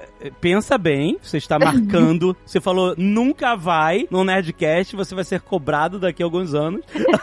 quando isso acontecer. Só pra Não, você mas saber. Na estrutura, na estrutura atual, vai ter. Se mudar a estrutura. Ah, Isso, mar- marca bem. é. Na estrutura de fevereiro de Amarra- 24. Exato. Se mudar a estrutura, pode ser, mas se Ah. for a atual. Aham, aham. É muito importante entender isso, porque te ouve muita gente que não é especialista na internet falando sobre isso, e se gerou uma noção ali, ah, será que as pessoas estão com, com o tempo contado, tudo? E não é verdade, porque, no fundo, o que ele está fazendo é replicar conhecimento já pré-estabelecido. Ele está tá, ele tá replicando conhecimento pré-estabelecido e no máximo misturando um pouco. Ele não tá realmente criando algo novo. Tá, é, já que a gente tá falando disso, é, eu vou evoluir esse papo de, pra gente entender onde é que a inteligência artificial tá, trazendo uma discussão que tá quente em todo o cenário de conversas sobre AI. AGI, AGI. Eu quero que você explique, porque, tipo assim, alguém vai dizer assim, ah, Caio, mas e, o, mas e se a, a AI atingir o AGI? Explica logo o que, que é isso, porque esse termo também tá rondando aí, tem muita gente que não entende exatamente o que, que isso significa e por que que tá sendo discutido toda hora. Então, a AGI seria uma inteligência generalista, uma inteligência geral, Uhum. que daí sim ela seria capaz de aprender de uma maneira intelectual parecida com o cérebro de seres vivos. Tá, esse é o conceito, sei lá, enunciado, técnico. Isso. Você consegue me dar um exemplo prático, tipo assim, como a gente veria isso? O que significaria isso na prática? Seria na. Porque assim, o chat GPT, no final das contas, ele é uma função de um computador extremamente avançado, mas é uma função do computador. Uhum. Você chama ele e ele faz aquilo que você pediu para ele fazer, e depois ele não existe nesse intervalo. Ele é uma, uma entidade que viveu naquele tempo que você chamou aquela função do computador. Como se fosse um mais um, só que uma coisa muito mais complexa. Ele não vai pensar, ele não tá vivo, ele vai só fazer uma conta, vai te dar um resultado e, tipo assim, é isso. Pra ele é tudo número e não existe uma relação emocional com os dados que nem a gente tem, etc e tal. Isso. Então, exatamente. Quando a gente olha o cérebro de um ser humano, ou um cérebro de um animal, existem diversas coisas que estão lá. Não é só o lado racional. Você tem emoções, você tem controles do corpo, as meninas podem falar muito mais do que isso. Existem diversas coisas que compõem a nossa inteligência. A nossa inteligência não é só a capacidade de resolver tarefas intelectuais. Não tem nenhuma, nenhuma AI simulando um monte de, de bactéria vivendo no, no intestino da AI que manda você comer brigadeiro duas horas da manhã. Por exemplo. Ele não sabe o que, que é isso. Exatamente. Ou o chocolate que tá no armário ali, exemplo puramente hipotético. É, então, existem diversas outras coisas que compõem a nossa inteligência. Existem diversas. A gente, quando a gente interage com o GPT, por exemplo, ele não está aprendendo daquela interação. Porque aquela inteligência é algo fixo. É um programa de computador que está recebendo uma entrada e uma saída. Quando a gente quer aprender, a OpenAI vai lá e faz um processo de treinamento novo, com uma nova base de dados, e, ela, e daí o, vai sair a versão do ChatGPT 4.5, sei lá, alguma coisa assim. A gente não. Você vê uma coisa, você aprende aquela coisa em real time, né? Então, por exemplo, agora eu tô, eu decidi agora que eu vou aprender a tocar bateria. Eu tô comprei uma bateria, culpa do Cauê Moura, vai se fuder, Cauê me fez gastar uma grana fodida por causa disso. Comprou a bateria eletrônica? Eletrônica, Ah, Caio, muito bom. O cara que tem empatia com os vizinhos. Olha aí, muito bom. Não, você é expulso do prédio, porra. É, não. Mas foi o Cauê Moura mesmo. Eu vi o Cauê Moura tocando, eu falei, vou comprar uma bateria. Eu falei, comprei uma bateria. Ah, legal. Influenciado pelo senhor K e pelo Cauê. Senhor K? A comprar bateria? É falta de controle financeiro. Ah, falta de controle. Não faz sentido. Falta É. de controle financeiro. E é muito legal você ver assim, que, tipo, eu, eu, eu tento fazer uma virada, eu não consigo. Daí eu fico lá 20 minutos fazendo ela devagarzinho e de repente eu começo a fazer aquilo. Você aprende, você tá, cada interação que você faz, você tá aprendendo. Claro. O chat GPT não aprende. Se você fechar uma sessão e reabrir aquela sessão, ele vai, ele vai sempre dar uma resposta parecida. Ele não vai aprender de algo. Não, mas peraí, ele não aprende porque a galera mandou ele não aprender. Você pode mandar ele aprender, não pode? Não, porque a maneira que é feito, a inteligência artificial, do jeito que é a maneira que é o GPT, ele tem dois momentos. Tem um momento de treinamento, onde você treina ele para aprender novos dados, e tem um momento de inferência, que é o que usa para poder dar os resultados. Na arquitetura que as inteligências artificiais são construídas hoje, essas duas coisas são momentos diferentes. Você ou aprende ou faz a inferência. Você não faz as duas coisas simultaneamente, entendeu? Então você pode repetir, a gente pode fazer um monte de coisa todos os dias. Se o pessoal da OpenAI não for lá e abrir, fizer uma nova sessão de treinamento com os novos dados, a gente não vai aprender nada. Então seria como se a gente passasse um monte de experiência, não aprendesse nada, daí de repente no final do ano você passasse por de fase, daí tudo que você aprendeu naquele ano vai fazer parte do seu cérebro agora, entendeu? Uhum. Seria assim se a gente fosse parecido com o GPT. Ah, entendi. Saquei. Então, começa por aí. E, de novo, a- a nossa inteligência não é simplesmente inteligência racional. A gente tem emoções, a gente tem desejos, a gente tem sen- não, sentimentos. É verdade. Isso interfere na nossa forma de pensar também, né? Interfere no nosso modo de pensar, interfere na maneira que a gente avalia a informação. Então, o nosso cérebro é muito mais complexo. Não estou dizendo cérebro humano, estou dizendo cérebro de animais também. O Ale que tem cachorro sabe, o cachorro Uhum. fica triste, fica alegre. Você acordou mais tarde, não deu comida para ele, ele fica puto contigo e não quer vir brincar. Uhum. Então a gente tem todas essas coisas que evoluem muito. Então a inteligência geral seria algo muito mais próximo a isso. Seria uma maneira de um cérebro que, que seria muito mais como o nosso, que podia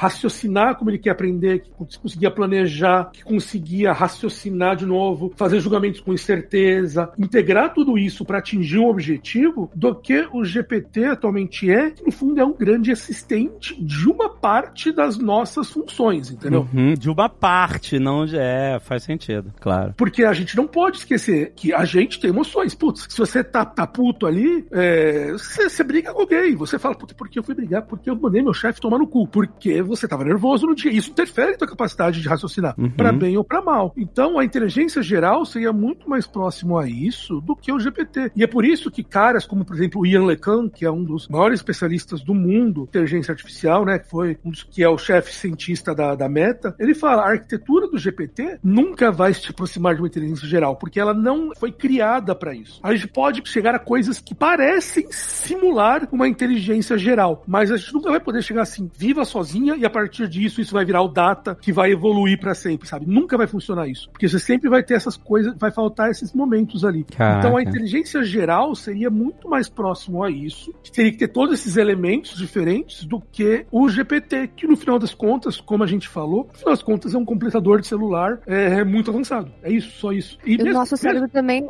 ele é ótimo em criar correlações e causalidades, né? De forma assim, nossa, eu estou vendo isso acontecer, então isso causou isso. E aí, isso também é uma coisa que, que diferencia. Outra, coisa, você sabia que a memória, a nossa memória, as coisas que a gente lembra, ela é- não é a mesma que aconteceu? É, pois é. Porque a nossa memória, ela sempre vai sendo mudada. Cada vez que a gente lembra, né, pega aquele arquivo lá de um evento que aconteceu na nossa vida, a gente revive isso na nossa memória, ele é alterado, como se fosse um telefone sem fio. Então, as coisas que você lembra, elas foram meio que mudando, meio mudando conforme novas experiências, e você tem certeza que você lembra daquele evento, mas isso daí já foi mudando. Isso não acontece com, Quer- com quer- quer ver inteligência como- artificial, Quer ver né? como que a Aninha falou é verdade? Quase todas as brigas que você teve, na tua cabeça você estava certo. Por quê? Porque cada vez que você foi alter- pegando aquele conhecimento, você foi alterando ele pra te fazer sentir bem também. Então ele alterou o resultado do, disso. É, exato, porque a, a memória não é que nem um HD que você guarda a informação num arquivo e ele é exatamente do, do jeito que ele foi feito, né? A memória é, é um caminho que, enfim, né, que os impulsos fazem dentro, né, entre os seus neurônios e aí você fica tentando reproduzir esse caminho. É que nem uma trilha na grama, né? Se você para de andar naquela trilha, ela começa a crescer a grama e quando você vai refazer o caminho, você não vai fazer exatamente o mesmo caminho da trilha. Você vai meio que, né, andar pelo lado e tal. Vai, e na memória significa mudar a cor de uma coisa, o dia, ou juntar duas memórias em uma só. Muito comum, né? Isso, né? Porque a memória é só uma reconstrução daquele evento. Ele não é um registro fidedigno que nem um vídeo, que nem um documento, né? Que a gente escreve. Sim, por isso que a gente fala que evidência anedótica, contar alguma coisa, né? Ah, isso aconteceu comigo, então tenho certeza que funciona. Não tem força de ciência, porque a nossa memória muda, ah, né, as coisas, e o nosso cérebro cria correlações que não existem. A gente né, tem, um, tem uma foto muito bonitinha que a gente gosta de usar, que é um gatinho. É. É um gatinho que tá em cima de um telhado amassado. Aí que você vê aquilo e fala assim: nossa, esse gato caiu aí e amassou o telhado. Não, ele tá só descansando ali. Ah! Cria correlações que não existem. Nosso cérebro Você cria uma correlação que não existe. O Isso, gato, uhum. de... claro, é óbvio, né, maneiríssimo. Isso foi extremamente importante na evolução, pra gente, tipo, ah, o céu tá preto, poxa, caiu um raio, matou, matou Sim. metade do nosso parceiro aqui. Então, vamos criar correlação de que temos medo de chuva, vamos Exato. é, ir pro abrigo. Então, foi extremamente importante na, na nossa evolução, mas a- o mundo atual, ele engana muito. Então, você vê correlações, você cria correlações que não, não tem causalidade, né? E, e aí as, as pessoas ficam brincando com isso, fazendo gráficos. Ah, o Nicolas Cage, ah, o Justin Bieber. Ah, é. E Isso, isso vem da maneira que a gente aprende. Porque se você se eu der um exemplo de um fato pro Alê, ou pra Ana, ou pra Laura, o nosso cérebro já vai começar a aprender sobre aquilo. Uhum. Aham. Diferente de uma inteligência artificial com um modelo supervisionado e tal, onde você dá bilhões de exemplos para a inteligência aprender, a gente faz uma coisa que é, que é chamada de zero shot ou one shot learning. A gente aprende de nenhum exemplo ou de um exemplo. E a gente começa já a extrapolar aquilo para frente. Então, muitas vezes você viu alguma coisa, o céu tá preto, caiu um raio, pronto. A minha realidade é moldada em torno do fato que se o céu tá preto, vai cair um raio e alguém vai matar alguém. E tem coisas que, na verdade, das contas, foda-se, assim, tipo, você não precisa se preocupar muito. Eu tenho uma loucura na minha cabeça que é, se eu vou fazer um café para mim e pra minha namorada, a primeira xícara tem que ser sempre dela. Se eu não fizer isso, sei lá, um avião vai cair. lá, Hum, eu não sei por quê. Eu não sei por quê. Ai, Ah, Caio, aquele ponto de graça assim também, né? Não, ela, ela, sabe isso, eu já falei pra ela. ah, que amor. Hum. Por quê? Sei lá. Mas como isso não interfere, a gente não busca atrás. Mas muitas vezes essas máquinas a gente faz ela para tomar, tomar decisões muito mais importantes. Então, a gente tem que ter tomar cuidado. É interessante que uma máquina dessa faça zero shot learning, one shot learning? Não sei. É uma decisão a ser tomada.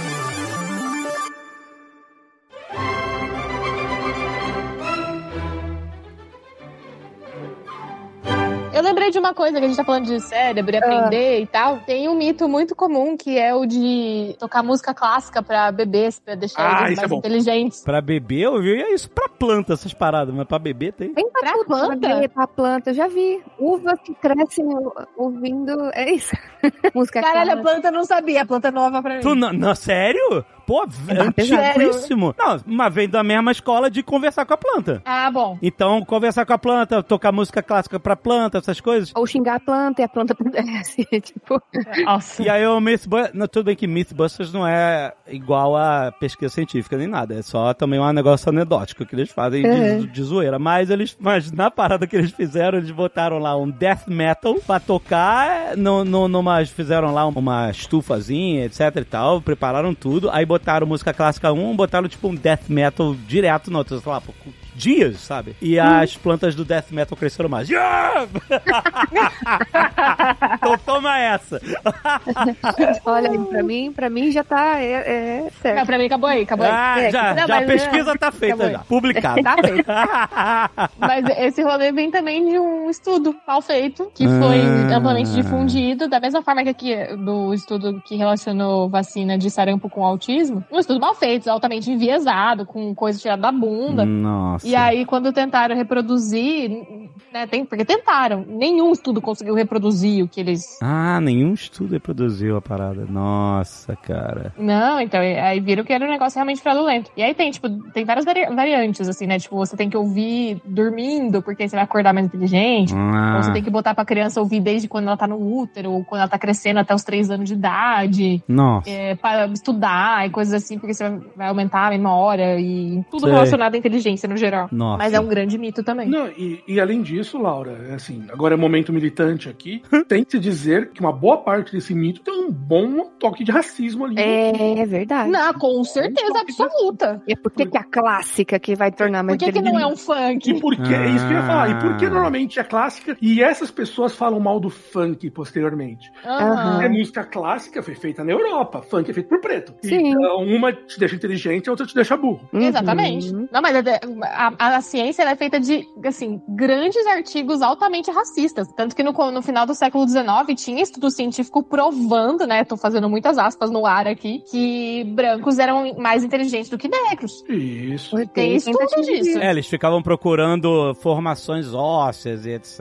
E pra É. tentar explicar, né? Pra tentar justificar o racismo. Tem isso pra homem e mulher também. Pra homem e mulher também, caraca, cara. Puta merda. Tem, tem Uhum. isso pra homem e mulher também. Mas tem muita coisa que foi propagada. Por exemplo, tem uma, um- uma questão relacionada à minha área, né, de, de saúde e farmácia, que é mulheres negras não sentem dor. Então, Ah, para as mulheres sim. negras no parto, eles dão menos analgesia, menos anestesia, porque elas não sentem dor. Que isso? É, isso é um mito totalmente propagado por conta desse racismo científico. E isso justifica certas decisões que são tomadas até hoje em dia em Uhum. parto de Que mulheres. loucura. Exato. Mulheres pretas sofrem mais violência obstétrica porque elas Isso. sentem menos dor. Caraca, brother, que, ai, que horror, cara. E não tem absolutamente nenhuma evidência disso em nenhum lugar. É só simplesmente um racismo científico. Que horror, que horror. Meu Deus do céu, caraca, é foda. Não, é, é horrível, é horrível. Mas sobre esse negócio da música, ouçam, procurem um cara que se chamou MC Thiagson. Ah, Jackson. Ele, Thiagson. Ele é um doutorando em música. Ele começou com música clássica, MPB, e daí durante a graduação, mestrado, ele começou a entender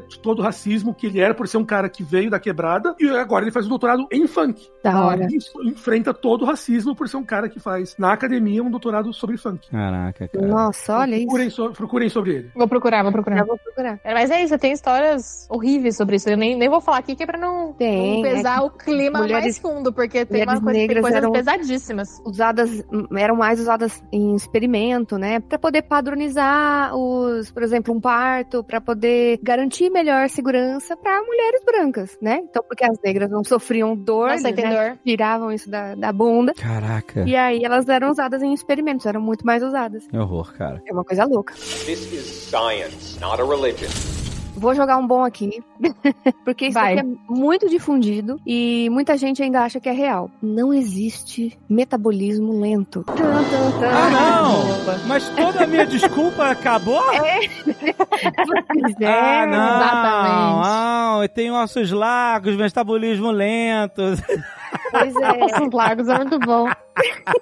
Olha, gente, o meu pós-doutorado foi na área de metabolismo energético. Então, eu- sei uma coisa ou outra, né? Só pra explicar pra quem tá ouvindo. E aí, o que acontece? eu Vou explicar. O que é metabolismo? Metabolismo são reações dentro do corpo, certo? Reações dentro do corpo. Reações químicas. né, Reações dentro do corpo. químicas dentro do corpo. E aí, quando a gente fala assim, ai, não, mas é que eu, eu, sou, eu sou gordinho, eu não consigo é, perder peso porque eu acumulo gordura. Reações de acúmulo de gordura, né, de, de construção de- do tecido adiposo, que é a gordura, são, é, ainda assim, são, envolvem acelerar vias metabólicas. Ou seja, então, pessoas que têm tendência a armazenar gordura, elas têm um metabolismo rápido, né, se for ver assim, porque são várias reações acontecendo para aquela pessoa armazenar gordura. Pessoas que gastam, né, que usam muito, o, por exemplo, é difícil de ganhar peso, também tem um metabolismo rápido, porque tem muitas reações acontecendo ali. Então, o que as pessoas chamam de metabolismo lento, na verdade não é metabolismo lento, porque as reações podem estar acontecendo rápido também. O que elas chamam de metabolismo lento é, na verdade, são pessoas eficientes, eficientes em transformar a energia que vem dos alimentos, estruturas pro corpo, né? Então, transformar o alimento em armazenar em tecido adiposo, em gordura, armazenar, ou sei lá, em músculo, vai que ela, a pessoa vai pra academia, Músculo, começa, né? fica monstrão, então ela também tem facilidade de, de ganhar massa muscular. Então, isso é o que as pessoas chamariam de metabolismo lento, e não é, é, é só basicamente uma eficiência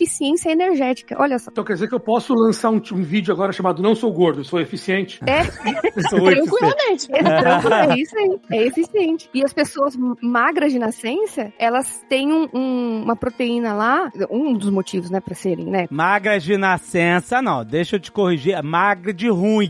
Pessoa é magra de não, ruim. engo- não consegue.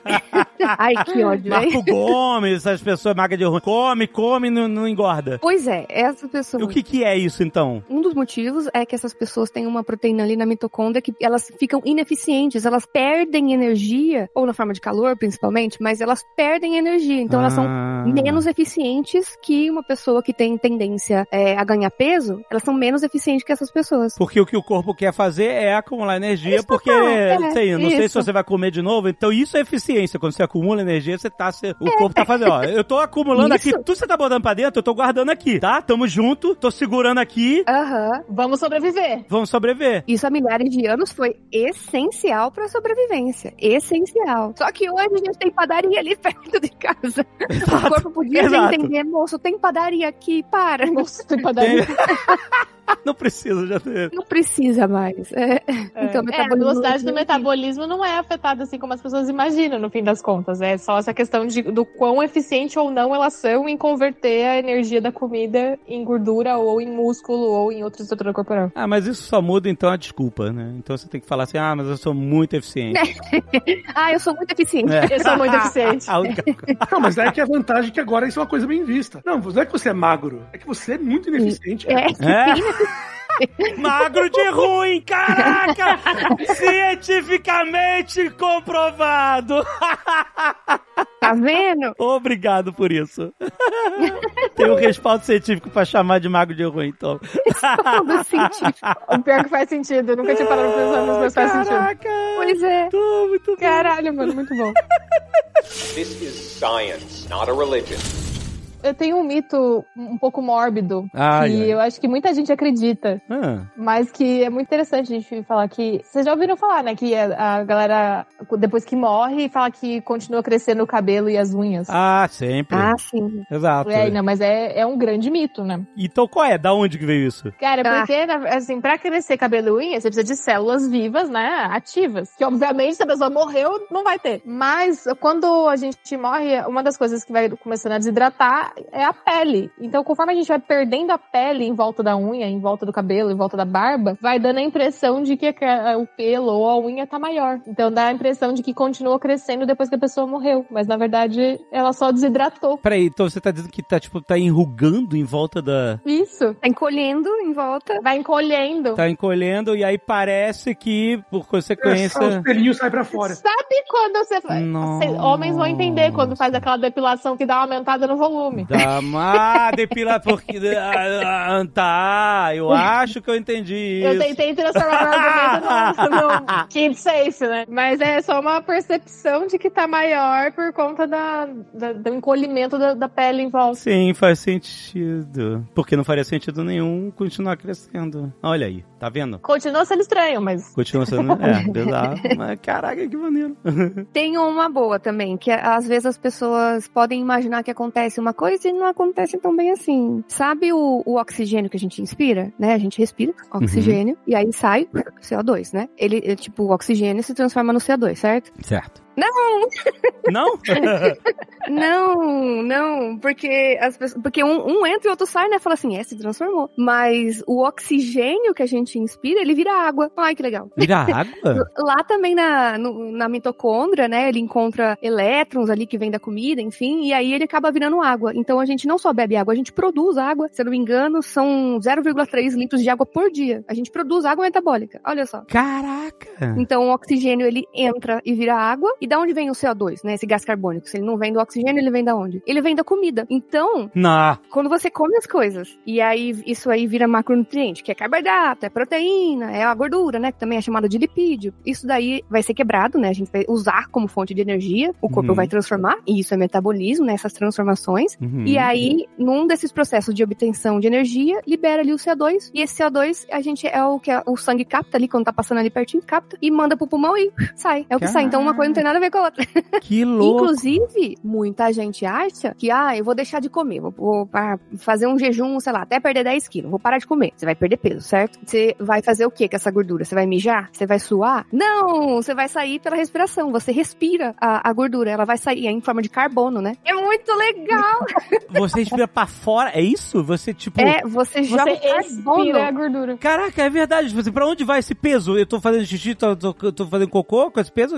Você Pois tá... é, olha, eu tô até com, com uns dados aqui, ó. A gente come cerca de 1,3 kg de comida no dia, né, em Aham, média. aham. E aí a gente faz cerca de 300 gramas de cocô, em média, por dia. Então, pra onde vai um quilo? O outro um quilo. Ele fica no corpo e ele é transformado em energia e depois ele sai na forma de gás carbônico. O carbono vem da comida. Então a gente respira. Que safado. Então é isso. A gente vai perdendo peso por respirar, pela respiração. Aí agora eu tô vendo um monte de gente aí, aí pensando, nossa, eu vou respirar muito agora. eu vou fazer, eu vou hiperventilar. Hiperventilando aqui. Não Não faça isso, que cria uma Não, acidose, pelo não amor faz de Deus. isso. Não é não. assim que funciona, tá, gente? Não é assim que funciona. Caraca, que mané. Isso é legal de falar, porque tem umas receitas assim, ah, elimine a gordura no xixi, nanana. tipo, cara, isso nunca vai acontecer. Né? Porque a gordura em nenhum momento é eliminada no xixi. Rapaz, se tiver saindo gordura pelo xixi, você vai procurar um- uma UTI que você tá mal. Você tá passando, você tá- o seu rim já tá indo de, de submarino. Não vai dar, não. É, É saco já essa moto. já foi, já foi. This is science, not a religion.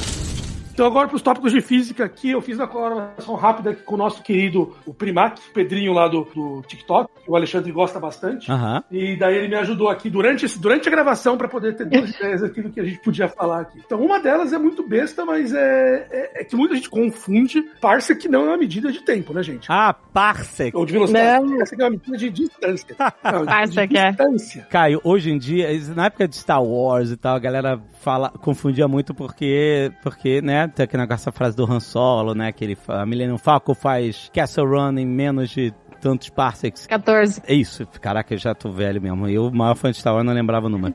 E aí, tipo, eu sei dessa discussão justamente porque parece que ele tá fazendo uma velocidade de tempo, né? Porque ele faz mais rápido, em menos de X, né? Parsecs. E, e só que, na verdade, é uma unidade de distância. Aí você, pô, mas não faz sentido. Aí a galera de Star Wars, os físicos de Star Wars, fala assim, não, olha aí, pra, pra consertar, pra não dizer que tá errado, não, mas é porque o que ele tá falando ali é uma linguagem própria deles, porque o computador de navegação faz um cálculo. A viagem no hyperspace não é uma linha reta, então o computador sabe fazer um cálculo entre estrelas, supernovas, buracos negros menor, com menos distância pra fazer a Castle Run do que o normal. Então, tipo, ah, então a gente não está errado. É isso. Caraca. o nerd vai longe pra explicar suas paradas. Não, mas daí isso o poder do Han Solo, porque não é ele que é bom, é o computador dele que é bom. É o computador que é bom, exatamente. É, é Millennium Falcon que é bom.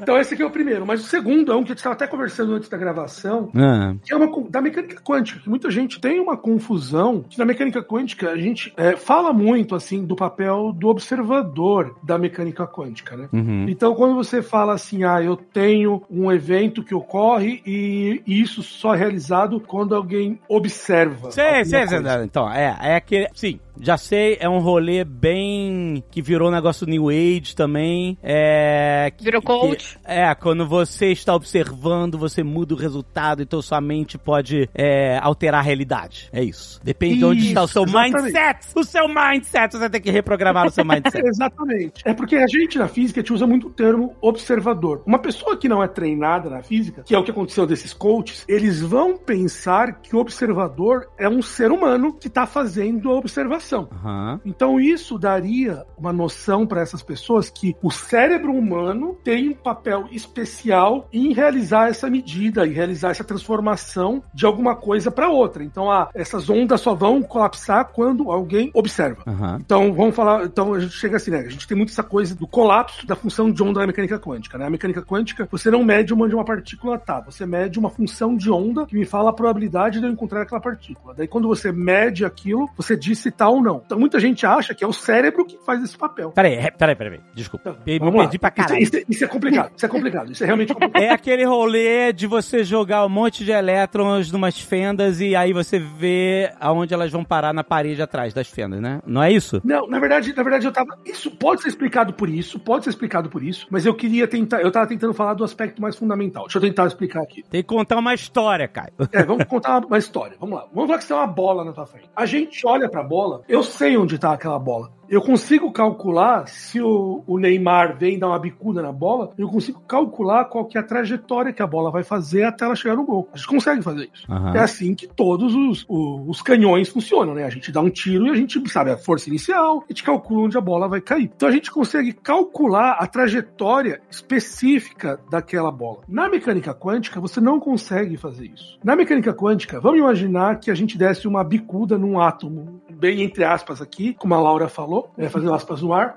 Você não vai calcular o caminho que, é, que o átomo fez. Você vai calcular uma coisa que a gente chama que é a função de onda, que no final das contas, entre muitas explicações, é basicamente uma coisa que determina a probabilidade. Hum. Então, eu não vou estar falando a, a bola vai fazer esse caminho, eu vou calcular qual que é a chance de, se eu colocar um detector nesse ponto, eu encontrar essa partícula. Qual que é a chance de eu colocar o detector nesse ponto e encontrar a partícula? Então, você deixa de ser uma coisa determinística, onde você sabe o caminho, e você passa a ser uma coisa probabilística. Então, existe existe uma chance de encontrar aquela, bo aquela bolinha quântica naquele caminho ou não. Então significa o quê? Se eu tacar duas bolas iguais, quânticas, saindo pelo mesmo detector, pode ser que um detector vai detectar uma e outra não. Por quê? Porque é uma coisa probabilística. A probabilidade passa a ser um aspecto fundamental da matéria. A gente na quântica, a gente não mede caminhos, a gente mede probabilidades. A probabilidade é uma coisa fundamental. E é importante dizer, assim, para poder falar, muita gente chega e fala, ah, então isso é porque a gente não está medindo alguma coisa. Não. O Nobel de três anos atrás, dois anos atrás, na verdade, Ai, que foi do, do Alan Aspect, que ele mostrou experimentalmente que isso é uma questão fundamental da matéria. A probabilidade, a incerteza é natural do sistema. A natureza é probabilística na sua definição. Então é, é muito interessante você, muita gente achava que era uma falta de conhecimento, não é? O Aspect mostrou através de experimentos que não é. Diga-se passagem, foi meu professor na faculdade, o Aspect. Então, a gente, Caralho. a gente chamava ele de Morsa pelo ótimo bigodinho dele. que ele. Então quer dizer que a parada de o observador mudar o resultado é simplesmente que você, quando coloca um detector, você pode detectar. Bom, eu tô lembrando daquele exemplo dos elétrons, né? É o detector é que muda, não é você olhando. é o detector. A presença do detector altera o comportamento. Isso, o detector pode ser um cérebro humano, pode ser um, um- um sensor fotoelétrico, Não, mas peraí, peraí, desculpe. Se você falar que, por exemplo, um sensor fotoelétrico tá lá, um sensor, fisicamente. Então a presença dele fisicamente lá vai alterar o resultado. isso. No cérebro humano, mas mas o cérebro humano não tá lá fisicamente. Mas você só vai saber se tá lá se tiver aquele detector lá. Se não tiver aquele detector, se você não fizer detecção, o máximo que você pode falar é tem 20% de chance da partícula estar aqui, tem 40% de estar aqui, tem 40% de estar aqui. É o máximo que você consegue fazer. Tá. Então você só faz essa migração para certeza ou não certeza quando você faz a medição. E essa medição não é o cérebro humano que faz, é qualquer coisa. De novo, pode ser um sensor fotoelétrico, pode ser um detector de, de carga elétrica, pode ser qualquer coisa. Então, quando a gente fala observador, eu não tô falando que é o humano, o cérebro humano que vai fazer as coisas. É um conceito científico para a forma de detectar o experimento. Entendi. Exatamente. E assim, sendo muito, muito, muito técnico aqui, o detector é algo macroscópico que pode ser feito a detecção. Porque isso, isso é só para os físicos não me xingarem ali nas minhas mensagens que eu vou receber depois. O que importa aqui é você ter um objeto macroscópico que vai fazer detecção, não é o cérebro humano. Então isso altera completamente essa compreensão que as pessoas têm que a quântica está falando que nós devemos importar. Não, porque pouco importa se é um observador humano ou um observador eletrônico. O que importa é que é um objeto macroscópico. O nosso cérebro pode funcionar, o nosso olho pode funcionar com detector, mas pode ser outra coisa, entendeu? Isso é uma coisa que muitos desses coaches utilizam isso para poder vender os seus programas, mas não é necessário que seja o cérebro humano. Não é necessário. Não é a sua consciência que está mudando o resultado do. É, nem a sua frequência de pensamentos, que eles vendem muito isso, né? Isso, não tem É. nada a ver, não tem nada a ver. O ser humano é um observador só. É, assim, você pode, tipo assim, ah, se eu tiver pensamento positivo, se eu tiver foco e tal, meus objetivos, é, é uma coisa. Agora, tipo assim, não é através dessa parada, não é algo provado pela ciência de que o seu pensamento muda o resultado das partes. Não é, não é isso. A, a reivindicação não é científica. A reivindicação, se você quiser pensar que você tem pensamento positivo, vai te ajudar a alcançar seus objetivos, ok, normal, psicologia, etc. Mas não é um negócio físico. Exatamente. É provado. Comprovado pela ciência, exato. Aham. É porque eu acho impressionante que, tipo assim, quando a ciência é usada pra virar uma pseudociência, uma coisa assim, só mostra, é porque a ciência tá, né, hoje em dia, com tanta mistura de conceitos religiosos e científicos, esse embate eterno, etc e tal, as pessoas ficam falando que, enfim, ah, a ciência não sabe tudo, etc e tal. Mas no final, quando você quer ter um respaldo de credibilidade em qualquer pseudociência, eles vão usar a ciência como uma base de credibilidade, porque eles sabem que a ciência tem credibilidade. Por isso que se chama pseudociência, porque eles estão tentando anexar algum conceito científico numa coisa que não é científica, né? Aham. E tentando disfarçar de ciência. Eles estão tentando Isso. disfarçar, dar uma carinha que tem uma ciência por trás, mas eles Mas por quê? Por quê? Porque sabem, e as pessoas sabem intuitivamente que a ciência tem credibilidade. Isso. Aí eles querem se passar por ciência. Pedem emprestado a credibilidade da ciência, exatamente. Isso. E ataca a ciência quando a ciência não concorda com eles. Inclusive, tem um exemplo muito, muito bom que todo mundo é, usa o exemplo do ovo. Ai, mas o ovo, olha só. A ciência não sabe o que, que é. Os cientistas não- até Exatamente. Hoje não sabe porque uma hora o ovo faz mal, outra hora o ovo faz bem. É. E eu costumo dizer que isso, esse exemplo, é um melhor exemplo pró-ciência que, que pode ter. Porque assim, imagina se fosse imutável. Se tivessem descoberto lá atrás que, ah, o ovo faz mal. E aí hoje, mesmo sabendo que faz bem, fala, não, não vamos mudar isso aqui. Descobriu, descobriu, já era. Então não, a ciência muda conforme novas evidências. Então, isso é um, um ótimo exemplo pró-ciência, né? Que ciência, ela muda. Diferente de, sei lá, Exato. de uma crença, uma fé que não muda, né? Que tem seus dogmas e tudo mais. Coisa. A ciência vai evoluindo conforme novos dados. E só pra falar, esse negócio do ovo, ele nunca foi vilão, tá? Dentro da- Esse é um, um outro mito. O quê? O ovo nunca foi vilão? É porque Não, assim. mais um o- estudo distorcido. É, ma- ma- é, o que acontece é que existe consenso científico, certo? Aí o consenso científico ele se molda conforme as evidências. Não tinha evidências pra falar que o ovo era causava malefícios e tudo mais. O que se tinha era um ou outro estudo e isso não é con- consenso científico. Saiu um estudo, sempre tem aquele estudo lá, ovo, friend or foe, né? Ami- amigo ou inimigo, não sei o quê. E aí o que acontece? Matérias de jornais pegam esse estudo porque são esses que dão, né, Dá muita view. leitura, dão audiência, visibilidade, clique, né? Hoje em dia dá clique. É. Mas então eles pegam esses que contradizem todo o resto e falam: olha, agora sim, agora foi descoberto que o ovo é vilão. Então foi mais um burburinho dos portais de notícia, né? da- dos jornais e tudo mais, do que alguma coisa concreta dentro do consenso científico. Então não, não foi uma coisa que os cientistas estavam, não, agora sim, foi descoberto. Não. Agora mudou tudo. né? Estava se construindo um conhecimento, um conhecimento junto a- ao conhecimento do colesterol, né? Ah, o colesterol é ruim, é bom, é ruim, é bom. E aí o ovo, o ovo aumenta ou não aumenta, aumenta ou não aumenta. Então nunca foi um negócio que, nossa, agora sim. É mais um negócio da pra sociedade mesmo. Então esse é um mito de que nu- o ovo nunca foi vilão. Ah. Pelo menos dentro da ciência, né? Foi só pros jornais. Ô, coitado do ovo. This is science, not a religion. Posso fazer um pedido aqui especial para as meninas de um mito aqui, se vira nos 30? Ai, meu Deus, vamos lá. É, é, se vira nos 30 aqui. A gente tá É. agora, a gente passou em 2020, 2021, toda a crise da vacina, aquele monte de mentira que as pessoas falaram, que a vacina da Covid foi feita em tempo recorde, não sei o que, não sei o que, que não é verdade. É, e é isso que eu ia pedir pra vocês explicarem. E isso tem voltado agora, quer dizer, não é verdade exatamente, né? Porque a plataforma já vem se desenvolvida há muito tempo. Mas a gente tem passado agora coisas parecidas com a vacina da dengue. Ah, sim. Ah, não. Tem uma versão especial, vacina, mitos da vacina. Ai, meu Deus do céu. Caraca. O sentimento é que qualquer vacina que surgir a partir de agora vai ser assim, É. ai, surgiu do nada. Porra. É, eu acho que é interessante explicar que a vacina da Covid não é que a vacina foi inventada do nada. Ela foi- era, uma, era uma plataforma que havia sido desenvolvida há muito tempo e ela foi alterada para entregar esse. Isso, já era uma, uma pesquisa antiga. Isso, então é isso Sim. que as pessoas entendem. Então, isso que eu se vira nos 30 que eu pedi aqui pra vocês. Tá bom, essa, essa sobra pra mim. É, Com relação ao tempo recorde, acho que é é interessante fazer uma analogia no sentido de compra de mercado. Quando você tem 10 reais, você compra o que no mercado? Se bobear, dois miojos hoje em dia, que é o que dá com, com a inflação. Mas se você tiver mil reais, você vai comprar quase o mercado inteiro. né? Então, hoje em dia. uma prateleira, metade é por mês? Vai. Você- vamos fazer 10 É. reais no fim do mês e mil reais no, fim do, no Tá, começo do mês.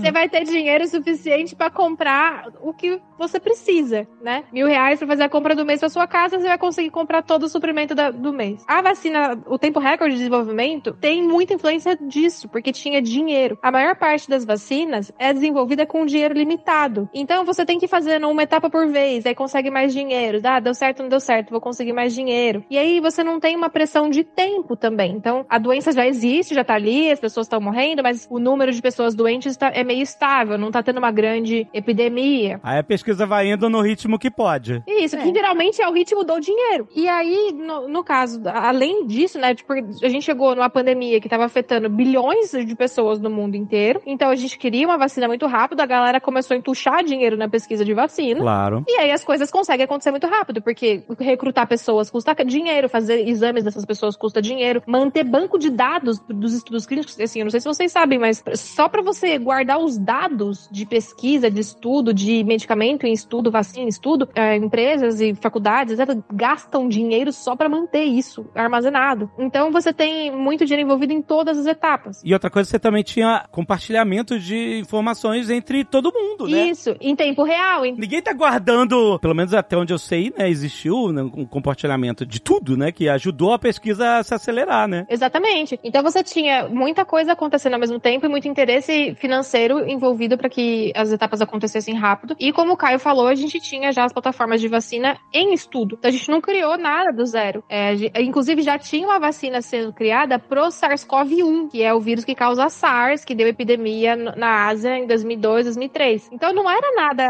é, alienígena, né? Não era nada que a gente não tivesse familiaridade. E a, a vacina de RNA, que foi a que deu mais polêmica, que as pessoas não entendem como ela funciona, ela já estava sendo estudada há mais de uma década. Sim. E ela, Pois e ela, ela já estava pronta para, inclusive, acho que já tinha estudo clínico em andamento para outra doença. Eu não vou lembrar agora qual, mas já tinha estudo clínico em andamento mostrando que era uma vacina segura, que dava para ser usada tranquilamente em seres humanos, que tinha efeito e tal. Então eu simplesmente falei assim, porra, vamos pegar isso aqui porque é uma peça de Lego, né? Eu só troco o meio, Uhum. boto o, o DNA do vírus que eu quero ali, o material genético do vírus e tenho a vacina pronta. As pessoas nunca entenderam como é uma- um desenvolvimento de vacina, mas no imaginário popular delas é um negócio que demora 10 anos. Tipo, ah, demora 10 anos. Pronto. Se, se demorar menos de 10 anos, quer dizer que não, Não é é bom. confiável. Não, mas Não, e- e é ainda- demorou 10 anos, né? Porque, porque demorou, porque o- é como se, gente, como se a gente falasse, ah, a vacina do vírus da gripe de 2024 precisa ser testada por 10 anos antes de aplicada. Fudeu, a gente Isso. nunca vai É, ela ficou Exatamente. Ninguém lembrou da vacina da gripe, que, tipo, muda todo ano. Ninguém lembrou dela. Tem um, tem um plus ainda. Como era uma doença que estava afetando o mundo, né? Literalmente uma pandemia, os testes foram muito mais agilizados. Por quê? Quando você tem. Quando, quando você, por exemplo, a dengue. A dengue tem épocas, né?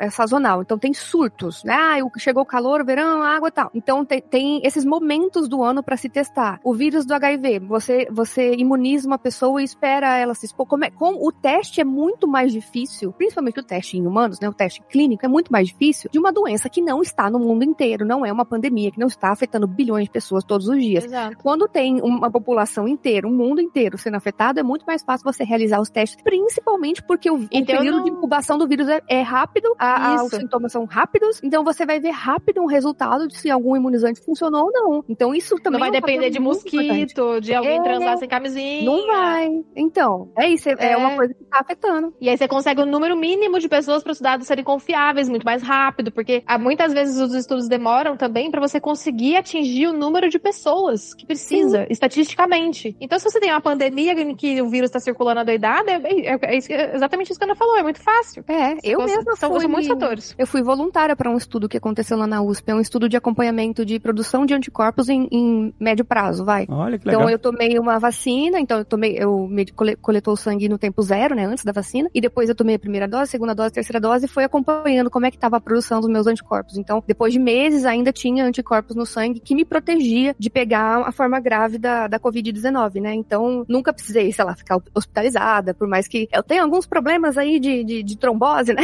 É. Eu nunca tive é, problemas graves com a Covid porque eu estou protegida, né? Protejam-se pessoas, não caiam nesse negócio de que só porque foi rápido, que não foi, né? No caso, não foi rápido, mas não caiam nessa essa falácia, essa, essa mentira, esse mito. Olha aí. É sem medo. É, exatamente. Eu acho que, mas eu acho que o mais importante aqui é deixar muito claro que não foi rápido, porque falou, demorou 10 Não. anos. e Tal. Se você tivesse falado assim, ah, eles desenvolveram todo o sistema de RNA em seis meses, porra, em primeiro lugar, parabéns. Parabéns. Daí, daí, daí você podia ter falado, pô, é, pode ter sido. Esquisito, esquisito. Isso. Pô, é. poderia ter sido um pouco esquisito se eles tivessem feito toda a plataforma em seis meses. Mas não, isso é muito antigo. Então, Exato. Não, e assim, e essa é de RNA, né? A outra que era só pegar o vírus e É. atenuar, a gente faz isso há É. centenas de anos, literalmente, sabe? Tipo, desde o Jenner lá em 1700 e tanto, a gente atenua vírus e enfraquece ele pra virar vacina. Então isso a gente sabe fazer também há muito tempo. as pessoas não entendem que a plataforma é diferente do leguinho que você colocou lá dentro, né? Exato, exato. Mas você vê a Ana fazendo, é, né, sendo cobaia de teste de vacina e tal, dizendo que não teve efeito colateral nem nada, mas tá aí, gostando de fazer exercício, entendeu? O que, que explica nada. isso? Que gratuito.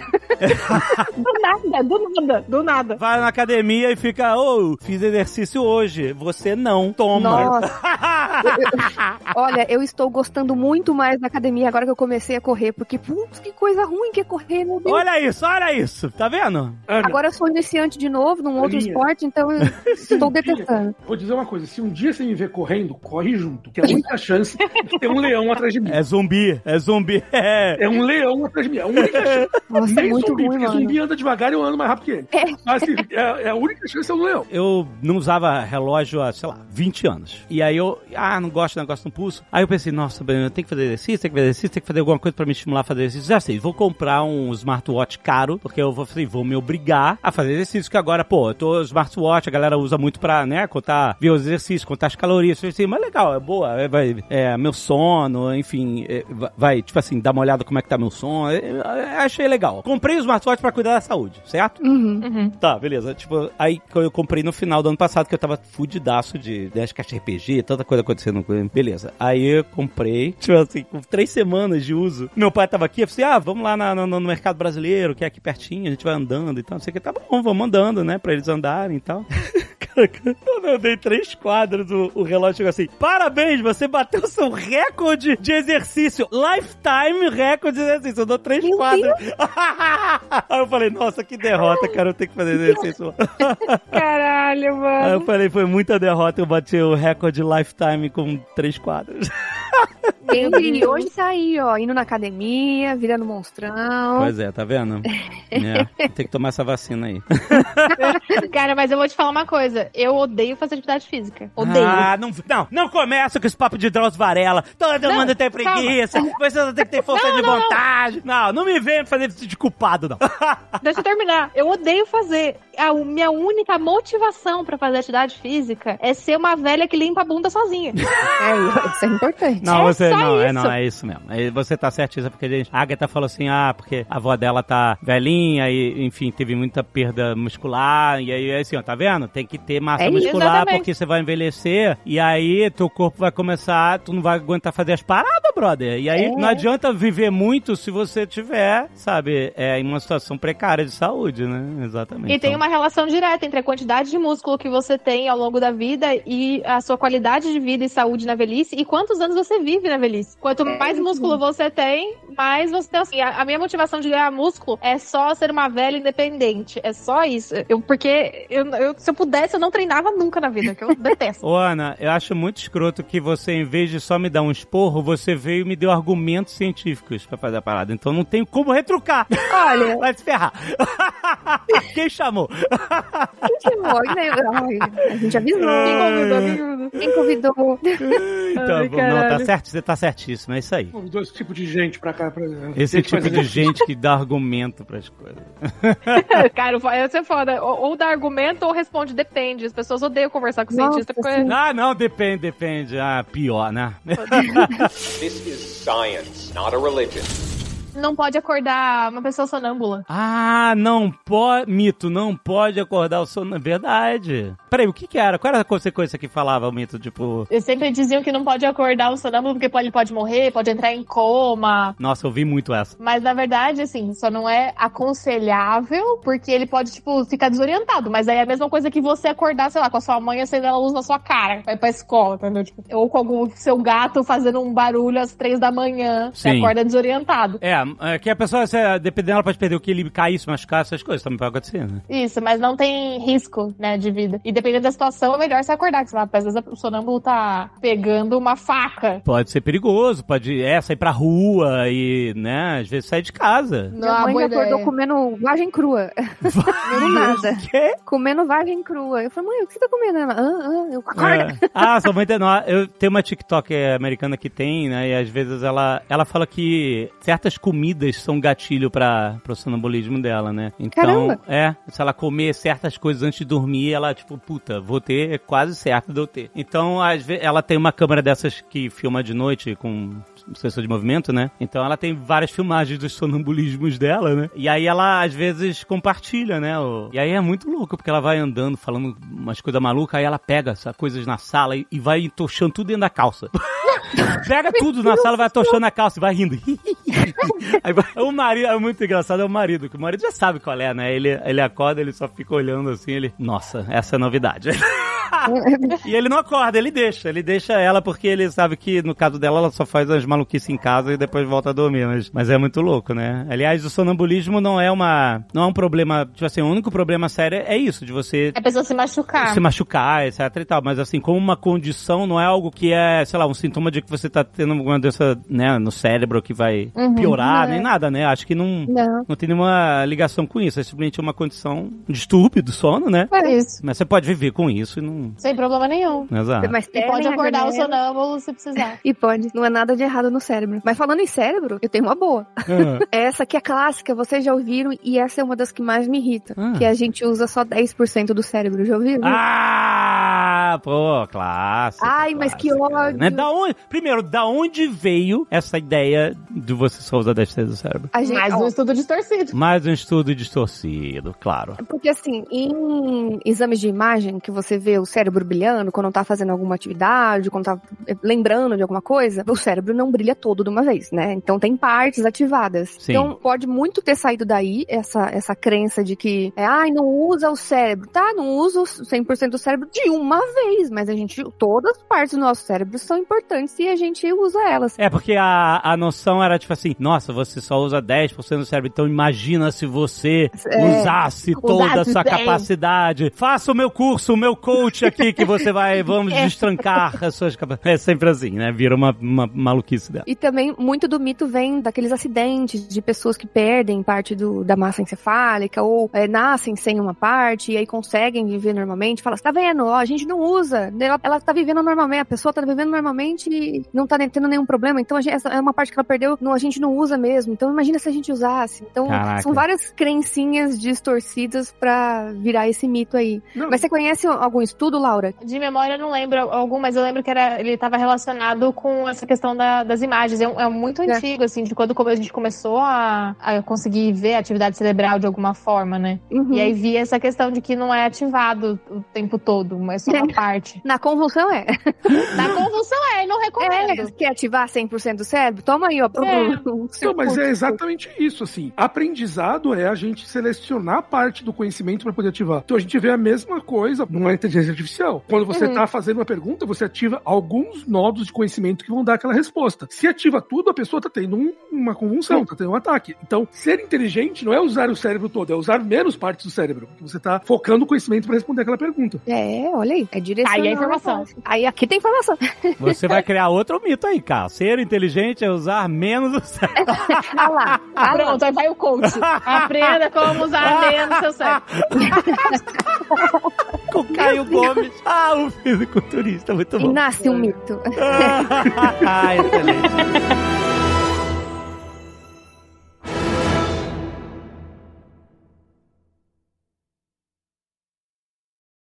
Este Nerdcast foi editado por Radiofobia, podcast e multimídia.